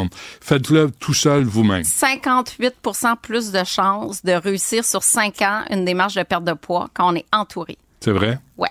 C'est pour ça que ça marche pas. Merci Isabelle. Merci. Merci. À la prochaine. Pendant que votre attention est centrée sur cette voix qui vous parle ici, ou encore là, tout près ici, très loin là-bas, Celle de Desjardins Entreprises est centrée sur plus de 400 000 entreprises partout autour de vous. Depuis plus de 120 ans, nos équipes dédiées accompagnent les entrepreneurs d'ici à chaque étape pour qu'ils puissent rester centrés sur ce qui compte, la croissance de leur entreprise. Parce qu'en immobilier, faut être à son affaire. Suivez les conseils de nos experts. Via Capital, les courtiers immobiliers qu'on aime référer. Bonne écoute. Ici Ricardo. Et Émilie, marchand d'IGA. On a envie de vous inspirer à bien manger. À moins de 5 la portion. Suffit de repérer les produits valeurs sûres et de les cuisiner avec une de nos recettes. Les valeurs sûres, c'est bien pensé, hein? Bien sûr! Détails sur IGA.net. Du Trisac. Il déconstruit la nouvelle pour que vous puissiez la construire à votre manière. Rebecca euh, Pétrin est avec nous, directrice générale d'Eau Secours. Rebecca, bonjour, bienvenue. Bonjour. Bonjour. Euh, c'est dans le devoir aujourd'hui. Hein? C'est un article qui n'était pas, pas simple à écrire, à, à, à, à colliger comme information. Mais là, on apprend, il y a des milliers d'entreprises privées et aussi des institutions publiques là, qui pompent notre eau. Puis on s'en est déjà parlé, on sait, là, ils pompent notre eau à rabais. Et là, on annonce que, whoopalai, on va commencer à charger ces, industries-là. Comment vous avez réagi à cet article-là? Euh, c'est très intéressant. En fait, oui, ça avait été annoncé l'année dernière là, que les tarifs allaient être revus à la hausse, euh, quand même conséquemment aussi. Là, c'est, c'est une grosse hausse. Ce qui est intéressant, ce qui est nouveau depuis la semaine dernière, euh, le sujet qui porte sur l'article, c'est que maintenant, on a accès à ces données-là. Mhm. Donc, jusqu'à présent, là, c'était au secours avec le Centre québécois du droit de l'environnement. En 2018, on avait déposé une demande d'accès à l'information pour avoir des quantités d'eau prélevées par les embouteilleurs d'eau. Puis ça nous avait été refusé comme quoi que c'est un secret commercial. Mais il y a un article dans la loi sur l'eau qui confirme que c'est un- c'est une ressource qui est commune, publique, puis que toute information, ben les Québécois, Québécois sont en mesure de l'avoir. Donc, pour nous, c'est un non-sens. Puis on s'est battu pendant cinq ans. Fait que nous, c'est... Donc, c'est pas de bonne volonté qu'on qu'on présente ces chiffres-là de consommation d'eau? Non, ça a été une, euh, ça a été une lutte de longue haleine qu'on a portée pendant cinq ans pour y avoir accès. Une fois que la procédure juridique est, s'est terminée, le gouvernement a revu la loi, en fait, pour justement lever ce secret commercial-là qui perdurait. Donc ça, c'est finalement la résultante de, cinq ans de, travail qu'on a fait pour y avoir accès. Mais là, on apprend là-dedans, là où j'ai steppé, comme on dit en français, Rebecca, c'est que on parle de milliards de litres d'eau chaque année de Rio Tinto, des papetières, des minières, milliards de litres d'eau. C'est énormément d'eau. Notre eau coûte si peu cher au Québec et on a une si mauvaise gestion, en fait, de la ressource que ça l'attire l'industrie du commerce qui ont besoin de ces ressources-là. C'est normal. Les minières, les alumi- alumineries, on le sait, ils ont besoin d'eau, ils ont besoin d'électricité. Les minières également, les papetières également ont besoin de forêt. C'est des ressources qu'on leur a laissées depuis des décennies, des décennies. Donc, euh, on a attiré ce, ce- ce milieu industriel-là qui en bénéficie maintenant et on ne fait que commencer à collecter finalement le, le poids que ça a en eau et en autres ressources. Qu'est- Qu'est-ce que ça change? Qu'on le sache ou pas, là, les milliards, le nombre de milliards. là. Dans l'article, on donne, euh, euh, euh, on parle de Rio Tinto qui, qui, qui a payé des redevances absolument ridicules, Ar- ArcelorMittal, WestRock, Mhm. qui sont, consomment des milliards de litres d'eau. Ça change quoi qu'on le sache ou pas? Ben, en fait, c'est la première étape. Avant de pouvoir légiférer et décider à qui est-ce qu'on donne quelle quantité d'eau en fonction de qui est-ce qui est disponible, ben, la première chose qu'on devait savoir, c'est en ce moment qui est-ce qui utilise l'eau. Donc, euh, nous, ça, ce cadre-là, on le trouve vraiment intéressant. C'est un vraiment bon premier pas dans la bonne direction. On a maintenant accès aux quantités d'eau prélevées. Par contre, il y a juste 1,5% des industries et commerces qui déclarent leur eau. Parce que c'est juste les très gros préleveurs du Québec qui ont cette obligation-là. Que là, si on veut vraiment mieux gérer leur eau, puis dire, ben, vous, vous allez devoir diminuer parce qu'on manque d'eau dans cet endroit-là, puis vous, vous allez pouvoir continuer à, à utiliser l'eau, ben, ça va nous prendre plus que 1,5 des données. Mais tout le monde se dit, oui, c'est sûr, mais tout le monde se dit, c'est de l'eau, ça circule, ça passe par notre territoire, ça ne nous appartient pas vraiment. Euh, si ça passe, cette eau-là va être recyclée, va être réutilisée. Il n'y a, a, pas matière à, poursuivre le, gouvernement ou les compagnies? Dans certaines régions, comme dans le nord du Québec, c'est vrai, parce que la ressource en eau est vraiment abondante. Mais là, le problème qu'on a, c'est que dans, de plus en plus dans le sud du Québec, on a des pénuries d'eau. Puis là, si on fait pas attention, ben c'est vrai que l'eau, ça passe. Sauf que si les gens qui sont en amont dans le bassin versant commencent à utiliser beaucoup d'eau, puis que c'est les municipalités en aval qui, ont, qui vivent le stress hydrique, ben c'est pas équitable, c'est pas juste quand on reconnaît que l'eau est un droit humain, il faut qu'on s'assure que dans l'ensemble d'un bassin versant, il reste assez d'eau aux municipalités puis aux villes qui sont dans le bas. La ville de Québec a été aux prises avec un, un stress hydrique il y a deux, trois ans. Ils ont été obligés de demander aux citoyens de restreindre leur consommation d'eau, mais est-ce que c'est réellement eux qui ont vraiment trop consommé l'eau? À qui il faut demander? Bien, en fait, il euh, faut demander au ministre de l'Environnement qui, au printemps dernier, s'est euh, octroyé un nouveau pouvoir discrétionnaire dans la loi, euh, le projet de loi 20, donc celle sur euh, le fond bleu, qui lui donne en fait un pouvoir de demander une réduction de consommation d'eau à certaines industries et commerces pour, dans un cas spécifique de pénurie d'eau. Mais pour prendre une décision éclairée, que ce ne soit pas l'aveuglette, il faut qu'on ait l'ensemble des chiffres. Donc là, c'est une première étape. On a rendu public le registre. Seconde étape, aller chercher plus de données. Comme ça, quand on va avoir un, un problème de pénurie d'eau, ben, on va savoir où cibler puis demander à réduire. OK. Qu'est-ce qui est plus important? D'augmenter la redevance là, qui était de 2,5 piastres le million de litres ou euh, de réduire la consommation de la part des, des, usines? Les deux sont importants. La redevance n'aura pas un impact nécessairement direct sur la consommation. S'ils ont de l'argent pour se payer la redevance, ils vont continuer à la gaspiller. Mais à combien il faut le mettre? Là, là ils parlent de le mettre à 35 le million de litres. À, à combien il faudrait? Qu'est-ce que ça vaut un million de litres d'eau En fait, c'est, le problème, c'est ça. La redevance ne peut pas suffire à elle seule à décourager la surconsommation. Euh, la redevance, en ce moment, c'est une grosse augmentation, c'est bien. Le règlement va être revu aussi aux cinq ans, fait qu'on s'attend à une, une augmentation. Puis il y a une indexation annuelle aussi, fait que ça va être revu à la hausse. À quoi qu'elle sert la redevance? Bien, elle va servir, entre autres, à alimenter le fonds bleu. Donc, c'est de l'argent qui va être réinvesti pour la gestion de l'eau. Donc, ça, au moins, c'est une enveloppe budgétaire du gouvernement du Québec qui va rester dans la gestion ouais, mais de l'eau. Euh, on fait de l'argent, mais l'eau euh, passe pareil. Là, oui, puis on leur demande pas à Rio Tinto de réduire 72 milliards de litres d'eau provenant notamment des rivières romaines. 72 milliards, Rebecca, ça cramouille. C'est vraiment énorme. Ça s'ajoute à un lot passif aussi d'utilisation de ressources. C'est évident qu'on va devoir mettre euh, des, des, des, mesures en place pour leur demander de réduire. Il y a certainement des procédés qui, euh, qui, qui, peuvent être développés dans les entreprises. Là, on regarde Rio Tinto, mais les, les papetières aussi consomment énormément mmh, d'eau mmh, mmh. et d'autres industries. Donc, euh, ça se va être au gouvernement à voir quelle entreprise par rapport à une autre consomme beaucoup et on va devoir euh, diminuer là, les quotas qui sont laissés le, à chacun Exiger que les usines réduisent la consommation oui, d'eau, qui, qui améliorent leur technologie. Mais là, on a eu le Parti libéral qui s'est assis sur la question. On a la CAQ. Tous les, tous les partis politiques se sont assis sur cette question-là. Il n'y en a pas un qui s'est levé qui va dire désormais, l'eau a plus de valeur que ce que vous nous payez. Est-ce que la CAQ va faire mieux? Euh, on en doute. Euh, déjà, le projet de Nordvolt euh, qui a passé alors que beaucoup de groupes écologistes, euh, groupes environnementaux, des groupes de citoyens se sont opposés ou du moins on demandait à ce qu'il y ait des évaluations environnementales. L'enjeu d'eau doit faire partie justement des évaluations environnementales.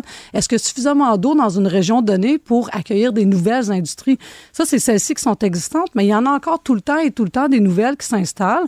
Bécancourt, Trois-Rivières, le, tout le long du fleuve Saint-Laurent, ce sont des secteurs industriels euh, florissant où on essaie d'attirer beaucoup, mais c'est aussi des zones où les pénuries d'eau sont fréquents. Mm. Il y a un milieu agricole qui dépend aussi de l'eau pour mm. irriguer mm. leur terre.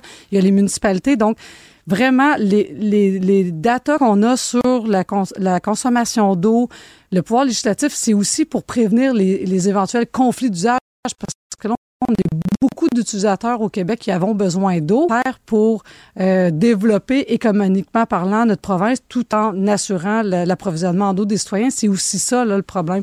Fait qu'on espère en fait que l'enjeu d'approvisionnement en eau va devenir systématique à chaque fois qu'il va y avoir un, un, projet qui va être sur la table. C'est se demander est-ce que dans hmm. cette région-là, il y a déjà une surconsommation d'eau? Si oui, ben faut l'envoyer ailleurs, cette industrie-là, ce commerce-là.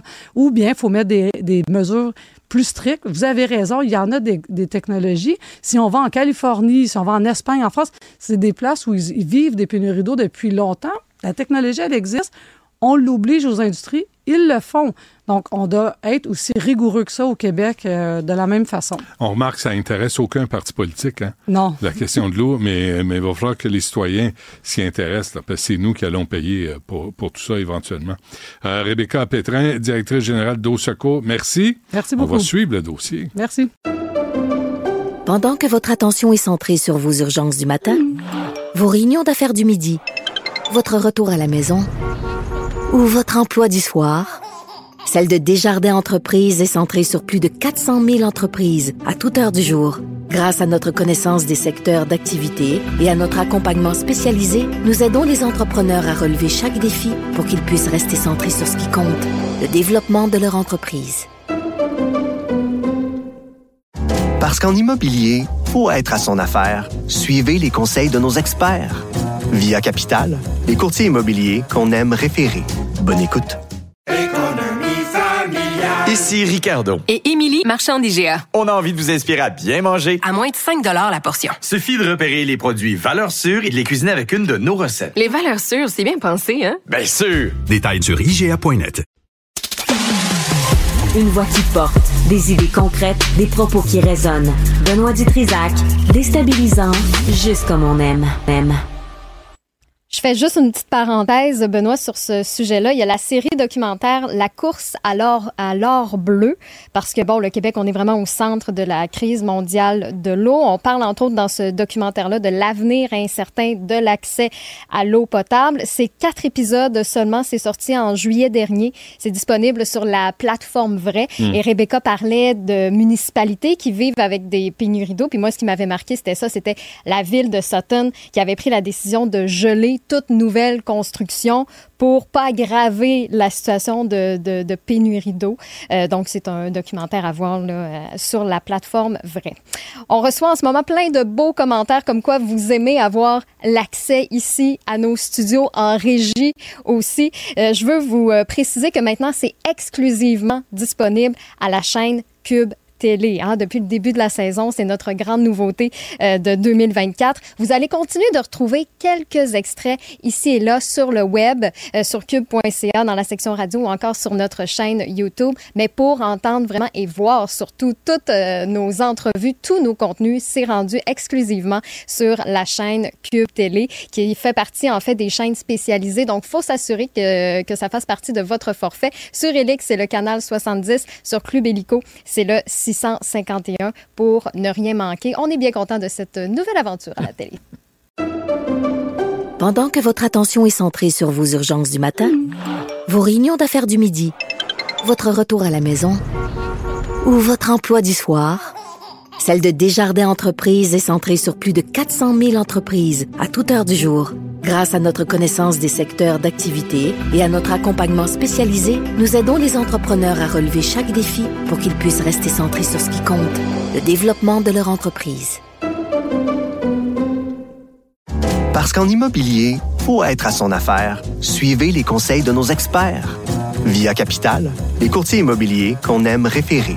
Bonne écoute. Ici Ricardo. Et Émilie, marchand d'IGA. On a envie de vous inspirer à bien manger. À moins de 5 la portion. Suffit de repérer les produits valeurs sûres et de les cuisiner avec une de nos recettes. Les valeurs sûres, c'est bien pensé, hein? Bien sûr! Détails sur IGA.net. Partagez vos observations avec Benoît Dutrisac par courriel. Dutrisac à commercialcube.radio. Antoine Robitaille est avec nous. Antoine, bonjour. Hey, bonjour Benoît. à quoi ça va ressembler si les euh, syndicats affiliés à la FAE rejettent l'entente? Ça va ressembler à un retour, euh, non pas en grève, mais à des moyens de pression. Ça, euh, ils l'ont dit. Mais Ça serait très étonnant qu'on revienne à une grève parce que les, les enseignants eux-mêmes en ont beaucoup pâti. Alors euh, là, c'est une sorte de suspense, euh, Benoît, parce que euh, à la FAE, il y a neuf syndicats affiliés. Là, pour l'instant, c'est 3-2 pour ceux qui sont contre. Alors, il reste quatre syndicats à se prononcer et puis il est très probable, les syndicats qui, qui doivent se prononcer, c'est l'Alliance des professeurs et professeurs de Montréal. Ça, c'est 14 500 profs de Montréal. C'est eux qui sont pris avec les fameux problèmes de composition de classe et aussi de diversité. Souvent, tu sais, f- ils ont des, ils ont des élèves qui euh, débarquent, parlent pas euh, Ah ouais. français. euh, donc, c'est très difficile. Et c'est pour ça, d'ailleurs, que c'est la FAE qui est peut-être le, plus- le syndicat qui a le plus insisté sur les questions de composition euh, de classe. C'est qu'il y a beaucoup de professeurs euh, qui sont dans la région de Montréal, notamment. Alors, euh, euh, il reste le syndicat de l'enseignement de la région de Québec, euh, le syndicat, et eux, ils se prononcent le 23, syndicat de l'enseignement des seigneuries, ça c'est ce soir, l'association des, des personnes retraitées de la FAE, il y en a plein, là. Et eux autres, ils vont tous, donc, se... il en reste quatre, en fait, comme je l'ai dit. Et c'est un vrai suspense. Moi, je pense que ça va être rejeté, mais qu'est-ce que ça va donner tout ça? C'est la grande question. J'ai discuté avec un enseignant euh, ce matin, Benoît. euh, il trouve qu'il y a beaucoup de flou et il n'y a pas beaucoup de gains en- concernant la composition. On revient toujours à ça. Alors, c'est là-dessus que ça va sans doute achoper, ça, on peut Hmm. presque le prévoir. Est-ce qu'on est qu'on peut craindre pour la job de Mélanie Hubert? Ah ben, ça se peut très bien parce qu'il y a beaucoup de, de- d'enseignants qui trouvent qu'on est allé trop vite en grève générale illimitée. En même temps, il y a plusieurs qui l'excusent, qui disent, ben, si on avait eu la proposition qu'on a actuellement entre les mains, euh, ben, il y aurait probablement même pas eu de grève générale illimitée. On aurait dit c'est une bonne base de négociation. Donc, pourquoi, alors qu'on a commencé à négocier euh, à l'hiver 2023, qu'on s'est ramassé à la toute fin, là, juste avant l'échéance, avec euh, cette, euh, cette entente-là. En même temps, moi, je trouve que les professeurs ont peut-être euh, pensé qu'ils régleraient tous les problèmes de l'école avec une seule négociation. Et ça, c'est pas possible. Euh, Non, mais il y a- y, des thèmes urgents. là. La composition des classes, là, c'est fondamental. là. Les profs ne peuvent plus, ne peuvent plus enseigner, ils peuvent plus instruire les enfants. là. Il faut qu'ils fassent de la discipline, il faut qu'ils gèrent les cas problèmes d'apprentissage, de comportement. Les nouveaux petits pits qui débarquent, qui parlent pas français, des- les profs se retrouvent avec ça dans des classes. Là, Ouais, souvent, les, éléments service- perturbateurs empêchent ta classe de fonctionner. C'est ça, puis les centres de services veulent pas créer des nouvelles classes. En même temps, on les comprend, puis on comprend le gouvernement. Il y en manque des enseignants. Alors, qu'est-ce qu'on il en manque pourquoi? Parce qu'on les met euh, dans ce genre de classe-là, puis les enseignants ils ont- quittent. Ils ont que trouvé euh, 8 000 dollars euh, au secondaire, puis euh, 4 000 dollars au primaire comme euh, compensation. Moins impôts, euh, Antoine. Oui, je sais bien, mais c'est c'est quand même... ils ont essayé de l'acheter au fond. Ah, c'est pas grand-chose, ça- Le- ça achète le rien, problème, ça. c'est certain. Puis euh, j'entendais hier, euh, je pense qu'il s'appelait Martin Verrette, c'est un orthopédagogue euh, qui donnait l'entrevue, là, une entrevue à, à Mario Dumont, puis il disait, ben, c'est 8 000 de plus pour aller en burn-out. Ouais, c'est ça. Donc, euh, en même temps, je, sais- je sais pas, à mettre toujours en avant les problèmes de l'école comme ça, c'est un peu, euh, je me souviens de Gaétan Barrette qui disait ça des infirmières. Est-ce que on fait pas une- la plus grosse publicité qu'il y a jamais eu, ça puis les grèves pour euh, l'école privée? Et Ben oui. Ça Ben aussi, oui. c'est un problème. Là, on accentue euh, l'école à trois vitesses. Alors, euh, c'est un vrai dilemme pour les enseignants. Tant qu'on ne donnera pas le pouvoir, l'autorité de discipline au prof, à la prof en classe, on aura toujours ce genre de problème-là. Tant que les directions d'école ne vont pas appuyer de façon systématique les profs en classe, tu auras toujours des problèmes euh, de composition de classe parce que les enfants font ce qu'ils veulent dans leur classe. Puis j'exagère pas, là. Il y a un enfant qui fait le bacon. les- la norme, c'est que les autres élèves, tu le sais, doivent s'é- s'éloigner. La prof peut pas lui toucher. faut qu'il finisse sa crise. On est rendu là Ah au. Québec, ça cramouille. Fait que donner le pouvoir aux profs d'instruire au lieu de faire de la discipline sans arrêt, puis elles vont être plus demande- heureuses. Ouais, mais je me demande si aussi on n'étiquette pas trop rapidement euh, certains élèves qui, justement, une fois que tu es étiqueté, euh, notre système lui donne un plan, lui conçoit un plan d'intervention. Hein? Ouais. Euh, je sais pas si tu as vécu ça des fois avec tes enfants. Moi, ça m'est arrivé. là. Et euh, plan d'intervention, là, c'est ça, ça crée toute une sorte de bulle autour de cet enfant-là. Puis ça, ça complique la tâche, effectivement. Mais euh, toutes ces étiquettes-là, elles proviennent notamment du DSM-4. Tu sais, le fameux, la fameuse liste des, des- troubles euh, et, et maladies mentales. là. Mhm. Euh, et, et ça, euh, c'est très critiqué aussi. là. Euh, et, et justement, quand- une fois qu'on met une étiquette, c'est les gars, il faut le dire, c'est souvent les gars qui sont étiquetés là, plus Ah, que les filles. ah, ben, je, je te dirais, là, pour le savoir, l'entendre Ouais. à la maison, les filles, là, ça, ça, ça augmente. là. Les cas problèmes Ah ouais? chez les filles, là, avec toute la culture euh, qu'on connaît présentement, là, les filles aussi là, sont mal polies. Euh, écoute, moi, j'ai entendu la semaine passée une, une élève de 11 ans dire à la prof T'es qui, toi, pour me parler de même? En classe, en sixième année, l'année passée. OK? Qu'est-ce que tu fais avec ça? ben, qu'est-ce que tu fais avec ça? Là, Ah la oui. prof ne peut pas pogner et dire Hey, toi, euh, tu t'en vas dehors, elle va revenir, puis elle a, elle a rien appris. Ses parents sont en quatre pattes devant leur enfant, puis dire C'est une merveille qui tombe du ciel, on ne peut pas lui, lui reprocher quoi que ce soit. Qu'est-ce que tu fais avec ça si la prof n'a pas l'autorité de convoquer les parents puis de dire Là, là, j'en ai assez, Voilà. puis votre enfant va aller dans une classe pour les enfants qui sont mal élevés? L'exemple que tu donnes, il me semble, nous fait comprendre qu'on ne peut pas régler ça avec une convention collective. Ben oui. Peux-tu régler Si tu le donnes le pouvoir aux profs, donne le pouvoir aux profs, qu'on arrête de tergiverser, qu'on arrête de prendre la enlevé le part. pouvoir en même temps. C'est une, une question de société. Écoute, C'est la société actuelle qui lui a enlevé. C'est pas écrit dans les, euh, Ben, faut que tu l'écrives. dans les lois et dans. Faut que tu l'écrives. Et les parents qui débarquent, là, il y a des parents, les crinqués religieux, qui ne serrent même pas la main à une femme qui est directrice d'école, qui ne reconnaît Mm. pas l'autorité d'une prof en classe parce que lui, selon sa religion, une femme est un citoyen de deuxième ordre.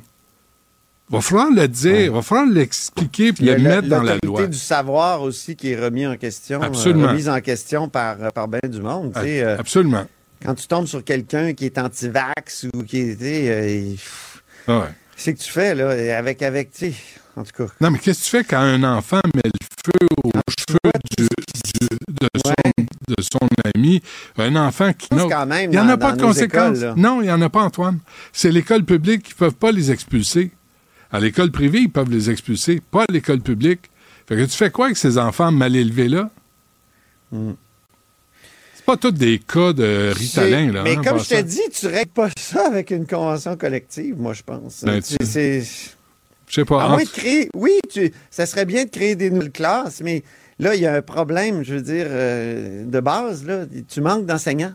C'est que. Tu manques que d'enseignants parce qu'elles Tu ne manques de veulent plus... locaux, tu manques de. tu sais, Elles euh, veulent plus rester, les enseignantes, sont écœurées de vivre ça. C'est ça qu'on n'a pas abordé dans la convention, dans, dans la, la négociation. Les Alors, enseignantes c'est ça qui va écœurées. revenir sur le tapis, justement, tous ces problèmes-là, Ouais. si la FAE rejette l'entente. Hmm. Bon, Mais en par- même temps, je trouve que ça donne une publicité à l'école privée. où Absolument. Ces problèmes-là sont moins présents ou quand même il y a des cas problèmes euh, dans les écoles privées. J'entendais des. Il y en a le- aussi. Le, le directeur de la Fédération des écoles privées le dire l'autre fois qu'il en accueillait aussi. Oui, oui. Mais, mais tu vois, le, y a, y a je dirais pas laquelle, là, une école secondaire privée, euh, on m'a dit qu'à l'automne, ils ont reçu 500 demandes d'admission. Là, il était trop tard, l'école est pleine. Mais les gens fuient. Les gens qui ont les moyens, là, vont se sacrifier puis vont payer l'école privée à leurs enfants parce que l'école publique est en train de sombrer. C'est pas Et Toi, d'aujourd'hui. tu hein. es ministre de l'Éducation ou président du Conseil du Trésor. Qu'est-ce que tu fais avec un, une FAE qui, te, qui rejette ton entente? Je sais pas. Mais on sait pas c'est quoi l'entente. C'est ça qui est aberrant, Antoine. Toi on a moi, des détails, là. On, on ne peut. Elle a circulé pas mal. là. on ne peut. 5 000, c'est 8 000. Je peux on a- t'envoyer ce que j'ai reçu. Ouais. Ah, Envoie-moi là, mais mais il Ouais. n'y a pas grand-chose qui... Tu sais, fait que nous autres, on parle, mais on sait vraiment pas de quoi on parle, euh, finalement.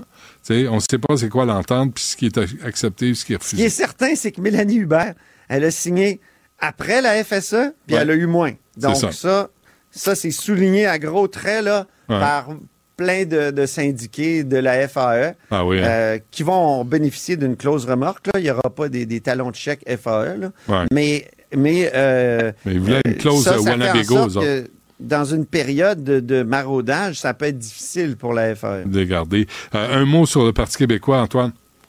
Ben, ils sont en caucus euh, à Alma, là, là. Euh, mais, et, et c'était une ancienne région, donc, euh, où le Parti québécois dominait. Là, ils sont 0 en 5 dans cette région-là. Ils essaient de rebâtir le Parti québécois là-bas. Euh, il faut dire que tout le monde les attend au détour. Tu sais, quand tu as des bons sondages en politique, c'est le fun, mais en même temps, tous tes adversaires là, se tournent vers toi, puis on se dit, on va essayer de, de les faire tomber. Donc ça, je pense que ils, ils disent qu'ils ils en sont conscients, mais en même temps, quand tu deviens le cœur, le centre de l'attention, puis euh, des attaques des autres, ça peut être euh, difficile. Mais en même temps, euh, tu sais, les 20 2023 a, été une année cendrillon pour Paul Saint-Pierre Plamondon et les nouvelles sont encore bonnes. 15% d'augmentation du nombre des cartes de membres au Parti euh, québécois. C'était Radio-Canada qui nous apprenait que ça a, passé de 32 000 membres à 36 647, euh, très exactement. C'est beaucoup moins que ce que Jean-François Lisée était chef, 73 000. Puis moi, je me souviens d'une époque où euh, le Parti québécois, sous euh, Bernard Landry, n'avait qu'à 10 000. Et évidemment, évidemment, dans les années 70, 300 000. Mm. 300 000. Et, Mm. tu sais, j'ai- fait le documentaire sur Claude Morin, l'ancien Ouais, ouais, ouais. ministre de René Lévesque. là. Qui est à voir, d'ailleurs. Fascinant. Fascinant de voir à, quel point les, les exécutifs de comté, là, c'était vraiment un club social qui se rencontrait à chaque semaine. Donc, euh, la vie des partis est très différente aujourd'hui, mais en tout cas, il y a un petit peu plus de membres actuellement pour le Parti québécois.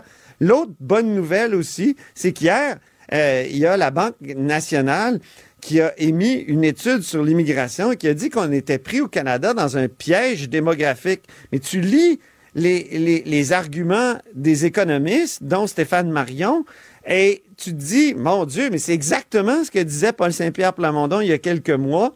Lui, évidemment, il, il peut dire, je l'ai déjà dit, moi, et, et vous m'avez traité de raciste, tu sais, les autres partis Ben oui. me traitaient d'intolérant. Ben oui. Euh, et, et là, il dit non, non, mais c'est c'est pas parce qu'on parle d'immigration qu'on est contre l'autre ou contre l'arrivée de, Mm. de, de, de gens qui viennent d'ailleurs. C'est qu'à un moment, il y, a, il y a des seuils aussi.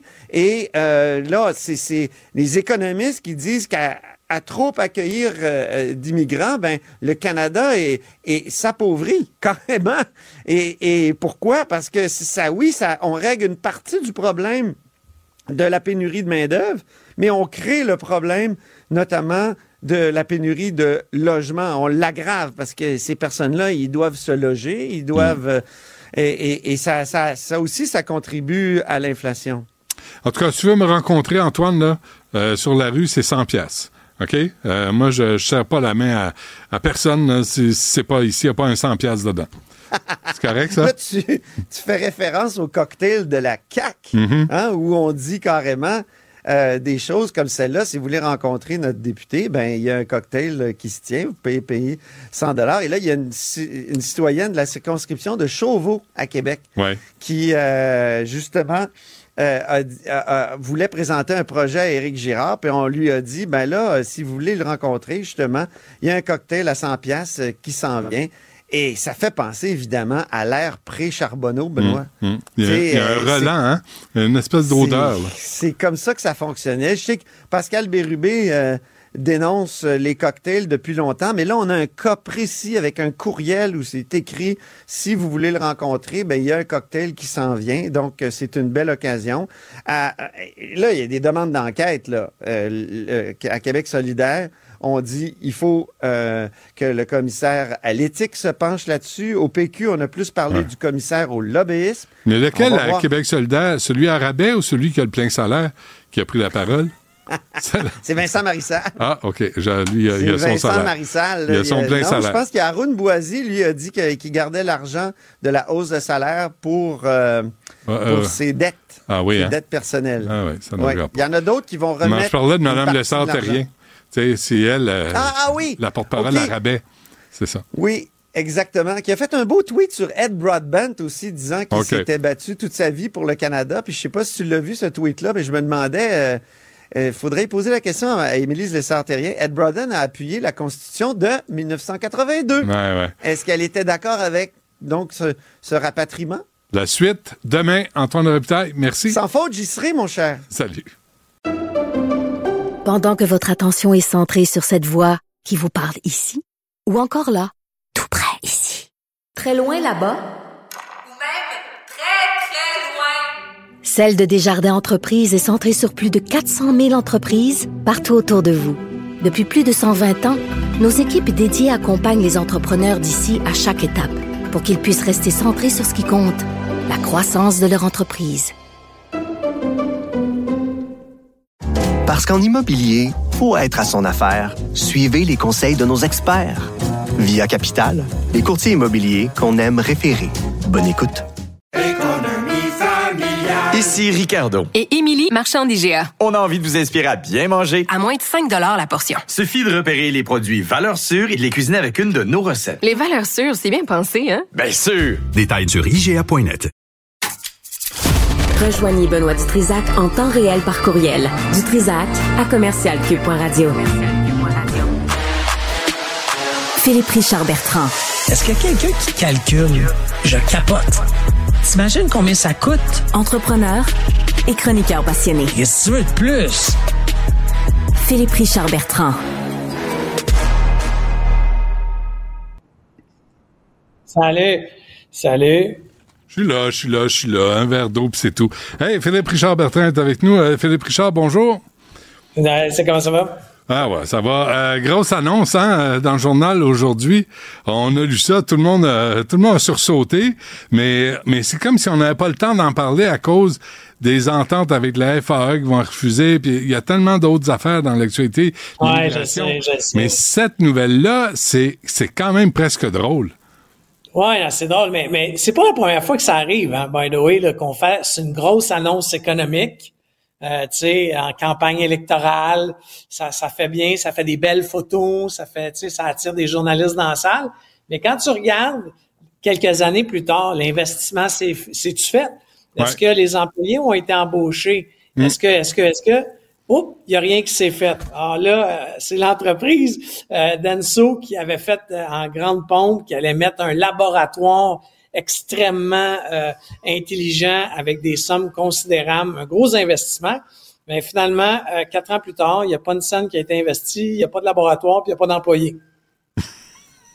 Mais ça fait une belle photo Hey, avec le premier ministre, la, la, ben, La, belle, photo, la photo est extraordinaire. Madame, Ma- Madame Plante, là, qui est heureuse comme d'habitude, qui sursaute, les, qui, qui est là pour danser. Euh, Monsieur Champagne, Monsieur Legault, vraiment, c'est une photo de famille euh, politique qui est très sympathique. C'est ça, mais, mais honnêtement, je suis content qu'on parle de cette histoire-là parce que c'est pas la seule. Puis à un moment donné, il va falloir se poser la question parce que là, on, on a au moins, du moins, j'espère, pas décaissé de l'argent. Le gouvernement du Québec ne- ou du Canada ne semble pas avoir décaissé de l'argent pour le moment. Mais il y a bien des fois où on décaisse de l'argent, donc on Mm. fait des chèques, des subventions, des prêts pardonnables ou des prêts à des conditions euh, honnêtement dignes euh, de, de la princesse de Walt Disney. Et là, l'investissement se fait pas. T'sais, en d'autres mots, ils gardent l'argent ailleurs, euh, dans un autre pays. Là, ça devient un peu frustrant. Au moins dans ce cas présent, mais ça serait le fun de recenser, toutes ces grosses annonces. Tu sais, en anglais, on, appelle le ça fun. des photos up, là. Ouais, ouais, ouais. Mais, mais de, de voir aussi, euh, c'est quoi l'engagement? Quand on fait une annonce comme ça là et qu'on met de l'avant une compagnie X. C'est quoi son engagement avant qu'on fasse l'annonce? pas se faire pogner une culotte à terre. Tu sais, il y en a eu, il y a Hyundai, souviens-toi de Hyundai à Bromont, qui avait ouvert, qui avait fermé. Je sais même pas si on- ils ont fabriqué une seule voiture. Je sais même pas ce qu'ils faisaient là. Ça de mémoire, là. Ça, ça, c'était un, un deal dans les années de M. Bourassa, mais il y, a- y, a- y en a d'autres qui ont été faites comme ça, comme je te dis. Mais effectivement, mais le pire, en fait, dans l'annonce de ce matin, Ouais. euh, de, de- qui, qui- on nous rappelle ça dans le Journal de Montréal, c'est que l'entreprise en question a un passé très, très nébuleux aux États-Unis. Il y a eu 4-5 poursuites aux États-Unis euh, parce qu'ils se demandaient qu'est-ce qu'ils faisaient avec les données, euh, la- la- les lois, les lois sur la confidentialité des gens, etc. Donc, c'est un peu bizarre qu'on fasse une photo avec le premier ministre du Québec, le ministre de, de- de- le ministre fédéral de l'innovation et la mairesse pour une entreprise qui avait un passé trouble aux États-Unis. Je pense que c'est le même gars qui a organisé l'hommage aux nazis à la, à la Chambre des communes. là. Je pense que c'est-. Il y en a qui oublient de faire des vérifications avant de- d'annoncer des choses en public. Quelque, que- tu sais, c'est une méchante gaffe protocolaire, euh, cette histoire-là. Mais encore une fois, moi, ce que j'aime quand ça sort, cette histoire-là, Ouais. c'est que les entreprises vont se garder une petite gêne. On évite à donner des chèques au Québec, là. On est comme Mhm. le cheap labor mondial dans Ouais. plein de domaines. On parlait de notre eau, là, tantôt avec euh, Rebecca Pétrin d'Au Secours, comment on donne notre eau, deux piastres et demi le million de litres. Puis là, t'apprends qu'il y a des industries qui consomment euh, Rio Tinto 72 milliards de litres par année. Euh, On peut-tu Ouais, leur, ça, au moins je, leur je envoyer un chèque? Je sais pas si tu le sais, mais les, euh, les ça s'appelle des claims, là, les claims d'eau. L'eau au Québec appartient à des intérêts privés. Moi, je peux Ouais. pas croire qu'on a, on a vendu l'eau. Tu comprends? On a, on a vendu les Quelque chose qui circule sur notre territoire. Même à nous autres, ça ne nous appartient pas parce que ça circule sur la planète. C'est ça que je dis. Ben, on a Mais- vendu des petits bouts de terrain. Si tu veux mettre une carotte, puis un tuyau, puis une pompe, Ouais, ça appartient à des ça- intérêts privés. puis mettre ça dans une bouteille avec du sucre, puis vendre ça pour dire que c'est tellement désaltérant. Ouais, en plus, vendre ça dans une bouteille qui est en plastique, euh, etc., Ouais. etc. Tu sais, toute, Qui va toute cette économie-là, n'a pas de bon sens. Super. On est vraiment des prix Nobel. Euh, OK. Euh, c'est c'est quoi les deux? Les, les, c'est des festivals de douchebags là, que- qui ont été vendus euh, au groupe Non, CH. En fait, c'est pas des festivals de douchebag, mais c'est des festivals de Ben musique hip-hop, euh, dance, etc. C'est deux festivals qui sont extrêmement euh, priés des jeunes. là. Tu sais, Il faut s'entendre que moi et toi, je suis pas sûr qu'on irait là. Mais Ah, mon fils de surtout pas moi. 17 ans Ouais. est très, très content quand il peut aller au festival Métro Métro ou à l'autre festival en question. C'était à propriété euh, de, de Monsieur Primo, là, qui est le propriétaire de- du, du Beach Club de Pointe-Calumet. Euh, bon, Ça, ouais, ça, c'est- ça, c'est un truc de douchebag. Bon, encore une fois, euh, je, je vais pas me prononcer, mais bon, tu me verras pas là. Tu me verras pas là. Ça, c'est ça. Je suis allé une fois dans ma vie, puis c'était une fois de trop. Mais avec Mais, tous tes euh, tatous, là, tu pourrais, tu serais cool d'arriver là, en bédaine, t'es en, t'es en Ouais. forme en plus, tu fais de la course. C'est sûr que je passe bien. je une passe machine, bien. ben oui. C'est pour Je ton âge. bien, mais, mais bon, c'est pas mon genre d'atmosphère. Mais comme je te dis, euh, Monsieur Primo, ok, euh, a décidé de vendre ses festivals à Evenco, là, qui, est- qui est l'entreprise euh, qui fait des spectacles qui appartient aux Canadiens de Montréal. Hmm. Euh, vous comprenez que dans, dans la machine entre le Canadien de Montréal et Evenco, la compagnie qui fait de l'argent, c'est Evenco. C'est- la vache à lait euh, du Canadien de Montréal parce qu'ils organisent euh, plus de 200, je pense de mémoire, c'était 250 spectacles, concerts, festivals. Ils ont même ach- acheté Spectra. Euh, L'autre, Ouais. ah, là, l'industrie est bien inquiète parce qu'on met dans les mains d'un groupe pratiquement tous les gros festivals. tu sais. Euh, parce que tu sais qu'ils sont même aussi impliqués maintenant dans le festival Juste pour rire. Ah Tu sais, oui? donc, Ah, je savais Juste pas. pour rire, oui, c'est très tentaculaire. Ça- moi, la bière- qu'il y a la- un donneur d'ordre. Ben oui, puis la bière va coûter cher partout. T'as plus de rabais, là. Tu Écoute, si c'est on- 13 piastres une bière au Centre Bell. 13 Euh, piastres. 13 ou 16? Ça, ça fait-tu Ah, longtemps ben- que t'es allé? Ouais, ça fait longtemps, mais c'était 13 puis je trouvais ça hallucinant. Ben, moi aussi. Puis j'ai lu récemment que c'était rendu 16 Il faudrait, faudrait que les auditeurs vérifient là, pour nous autres. Là, ceux combien, que ça, sais-tu combien que ça vaut? Je le sais parce que j'ai un client dans la bière, mais la, la Ouais. bière qui te sert au Centre Bell, incluant le cup en plastique, là, Ouais. c'est exactement 12 cents. 12 cents. C'est de la draft. Ah, la, bière, la bière et le verre en plastique. Et le verre en plastique. 12 C'est cents. 12, 12 à 15 cents selon le taux d'inflation puis euh, le taux des matériaux. Veux-tu pour moi définir le mot markup?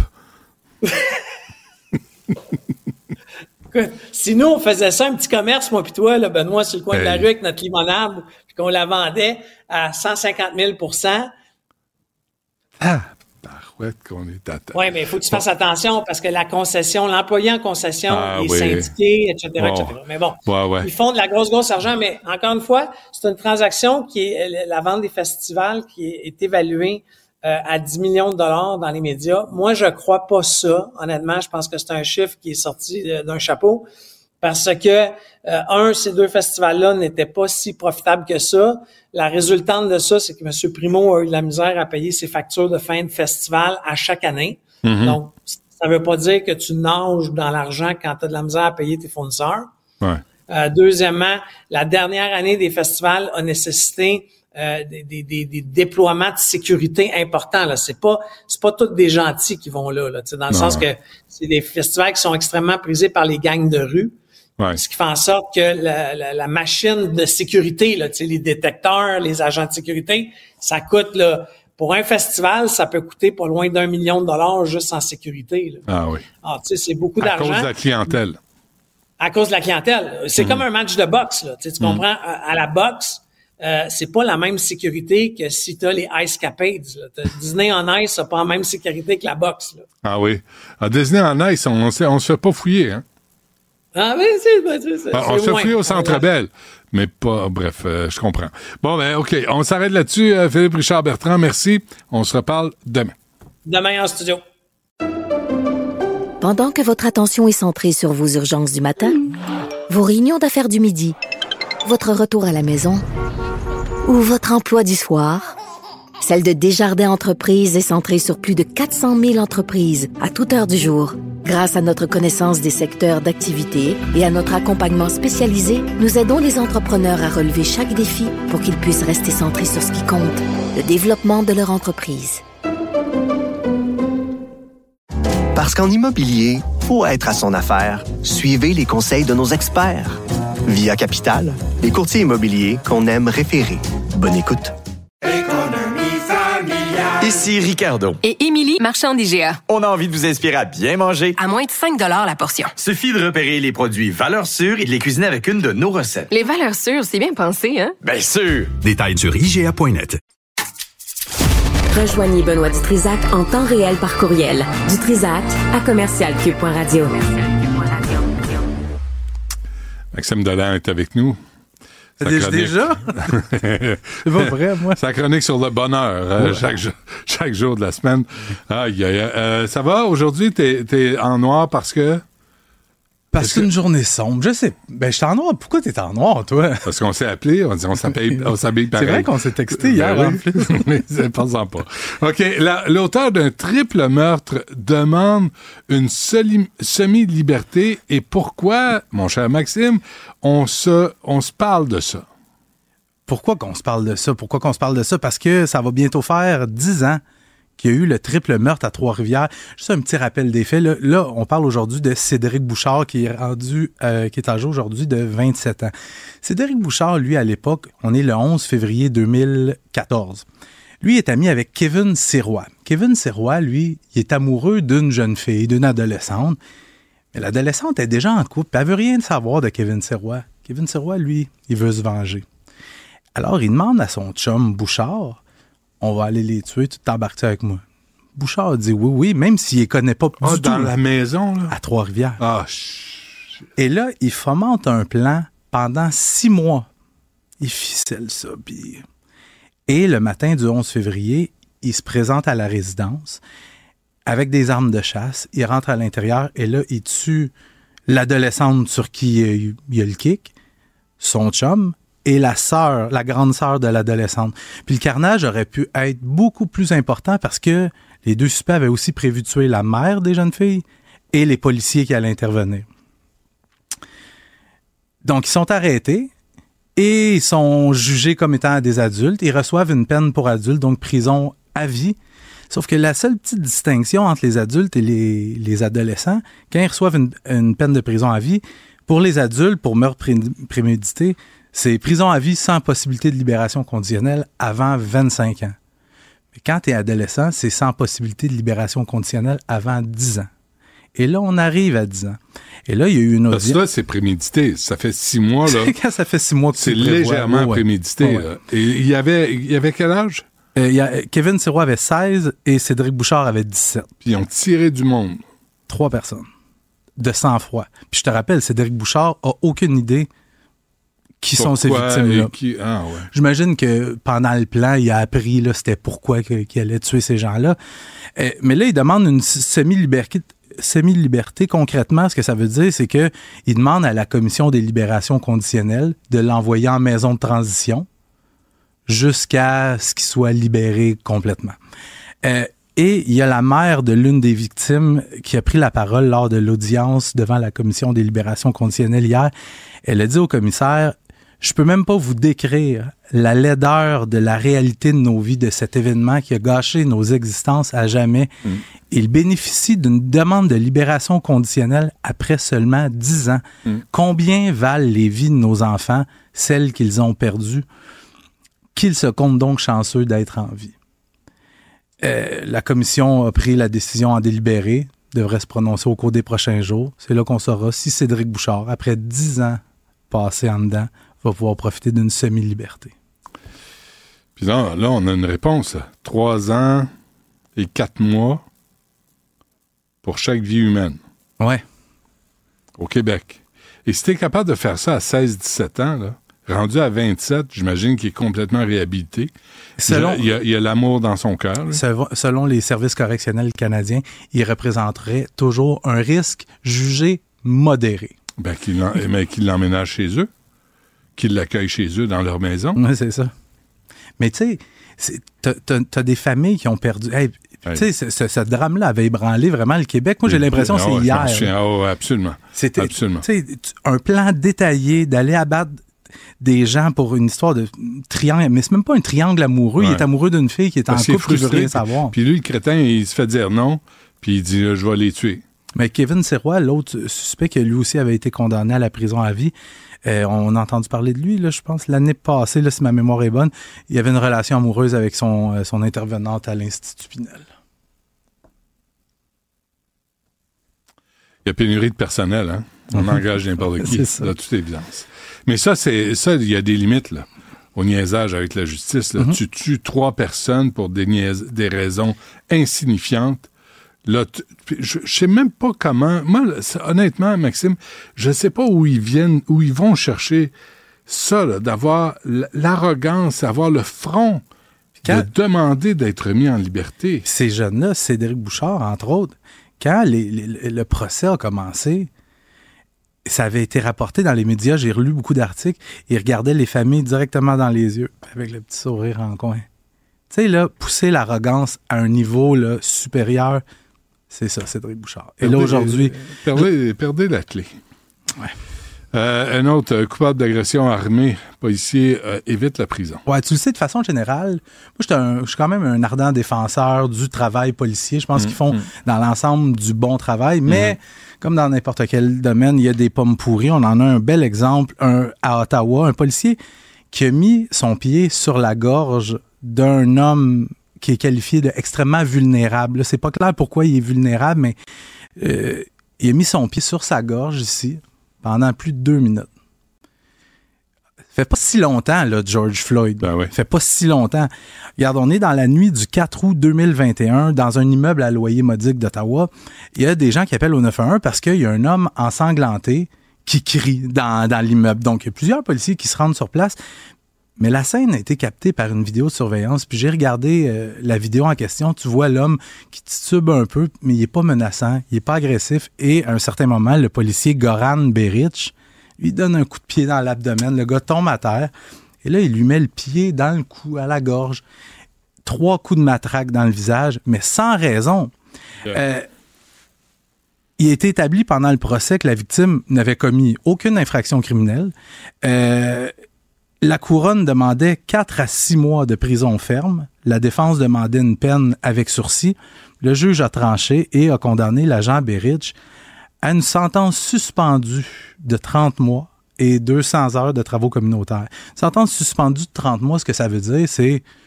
Regarde, fera pas de la prison. Fais pas, de vol, fa- fais pas de vol à l'étalage. Ouais, c'est ça. Sinon tu, vas, sinon, tu vas pogner 30 mois. Ouais. Mais là, tu peux retourner faire tes affaires. Tu as des conditions à respecter. Fais pas le trouble. Est-ce qu'il a perdu sa job? Là, il est suspendu, lui, avec solde. Il est suspendu avec solde. Et là, maintenant, ça va être dans les mains des normes professionnelles du service de police d'Ottawa Ouais. de décider s'il perd sa job ou non. On peut penser qu'il va perdre sa job. On peut penser qu'il va perdre sa job. Mais officiellement, au moment où on se parle, Ouais. il est toujours à l'emploi du service de Mais je veux police même pas qu'il donne des contraventions. Là. Il va sauter sur le monde euh, qui ont oublié de mettre de l'argent. C'est c'est un policier qui avait aucune tâche à son dossier, mais quand tu es capable de frapper quelqu'un qui, honnêtement sans défense, Ah oui. puis, puis lui, quand il a rédigé son rapport d'événement, il a rédigé un faux rapport où il a inventé des choses, il a exagéré le niveau d'agressivité du gars qui a frappé. Ah oui. Il a omis de mentionner qu'il avait mis son pied sur sa gorge. Il a omis de mentionner qu'il s'était servi de sa matraque pour le frapper à la tête. Détail.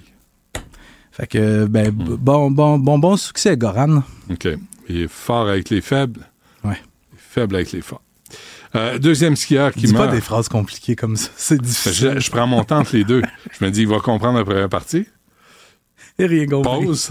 C'est rentré, c'est rentré par ici, ça a resté pogné Ah, dans l'écouteur. Tu t'en fiches complètement. Euh, deuxième skieur qui meurt en l'espace d'une semaine dans les Laurentides. Ouais, puis c'est une triste histoire qui est survenue hier au Mont Avila, dans les Laurentides. Deuxième skieur qui meurt en l'espace de seulement quatre jours.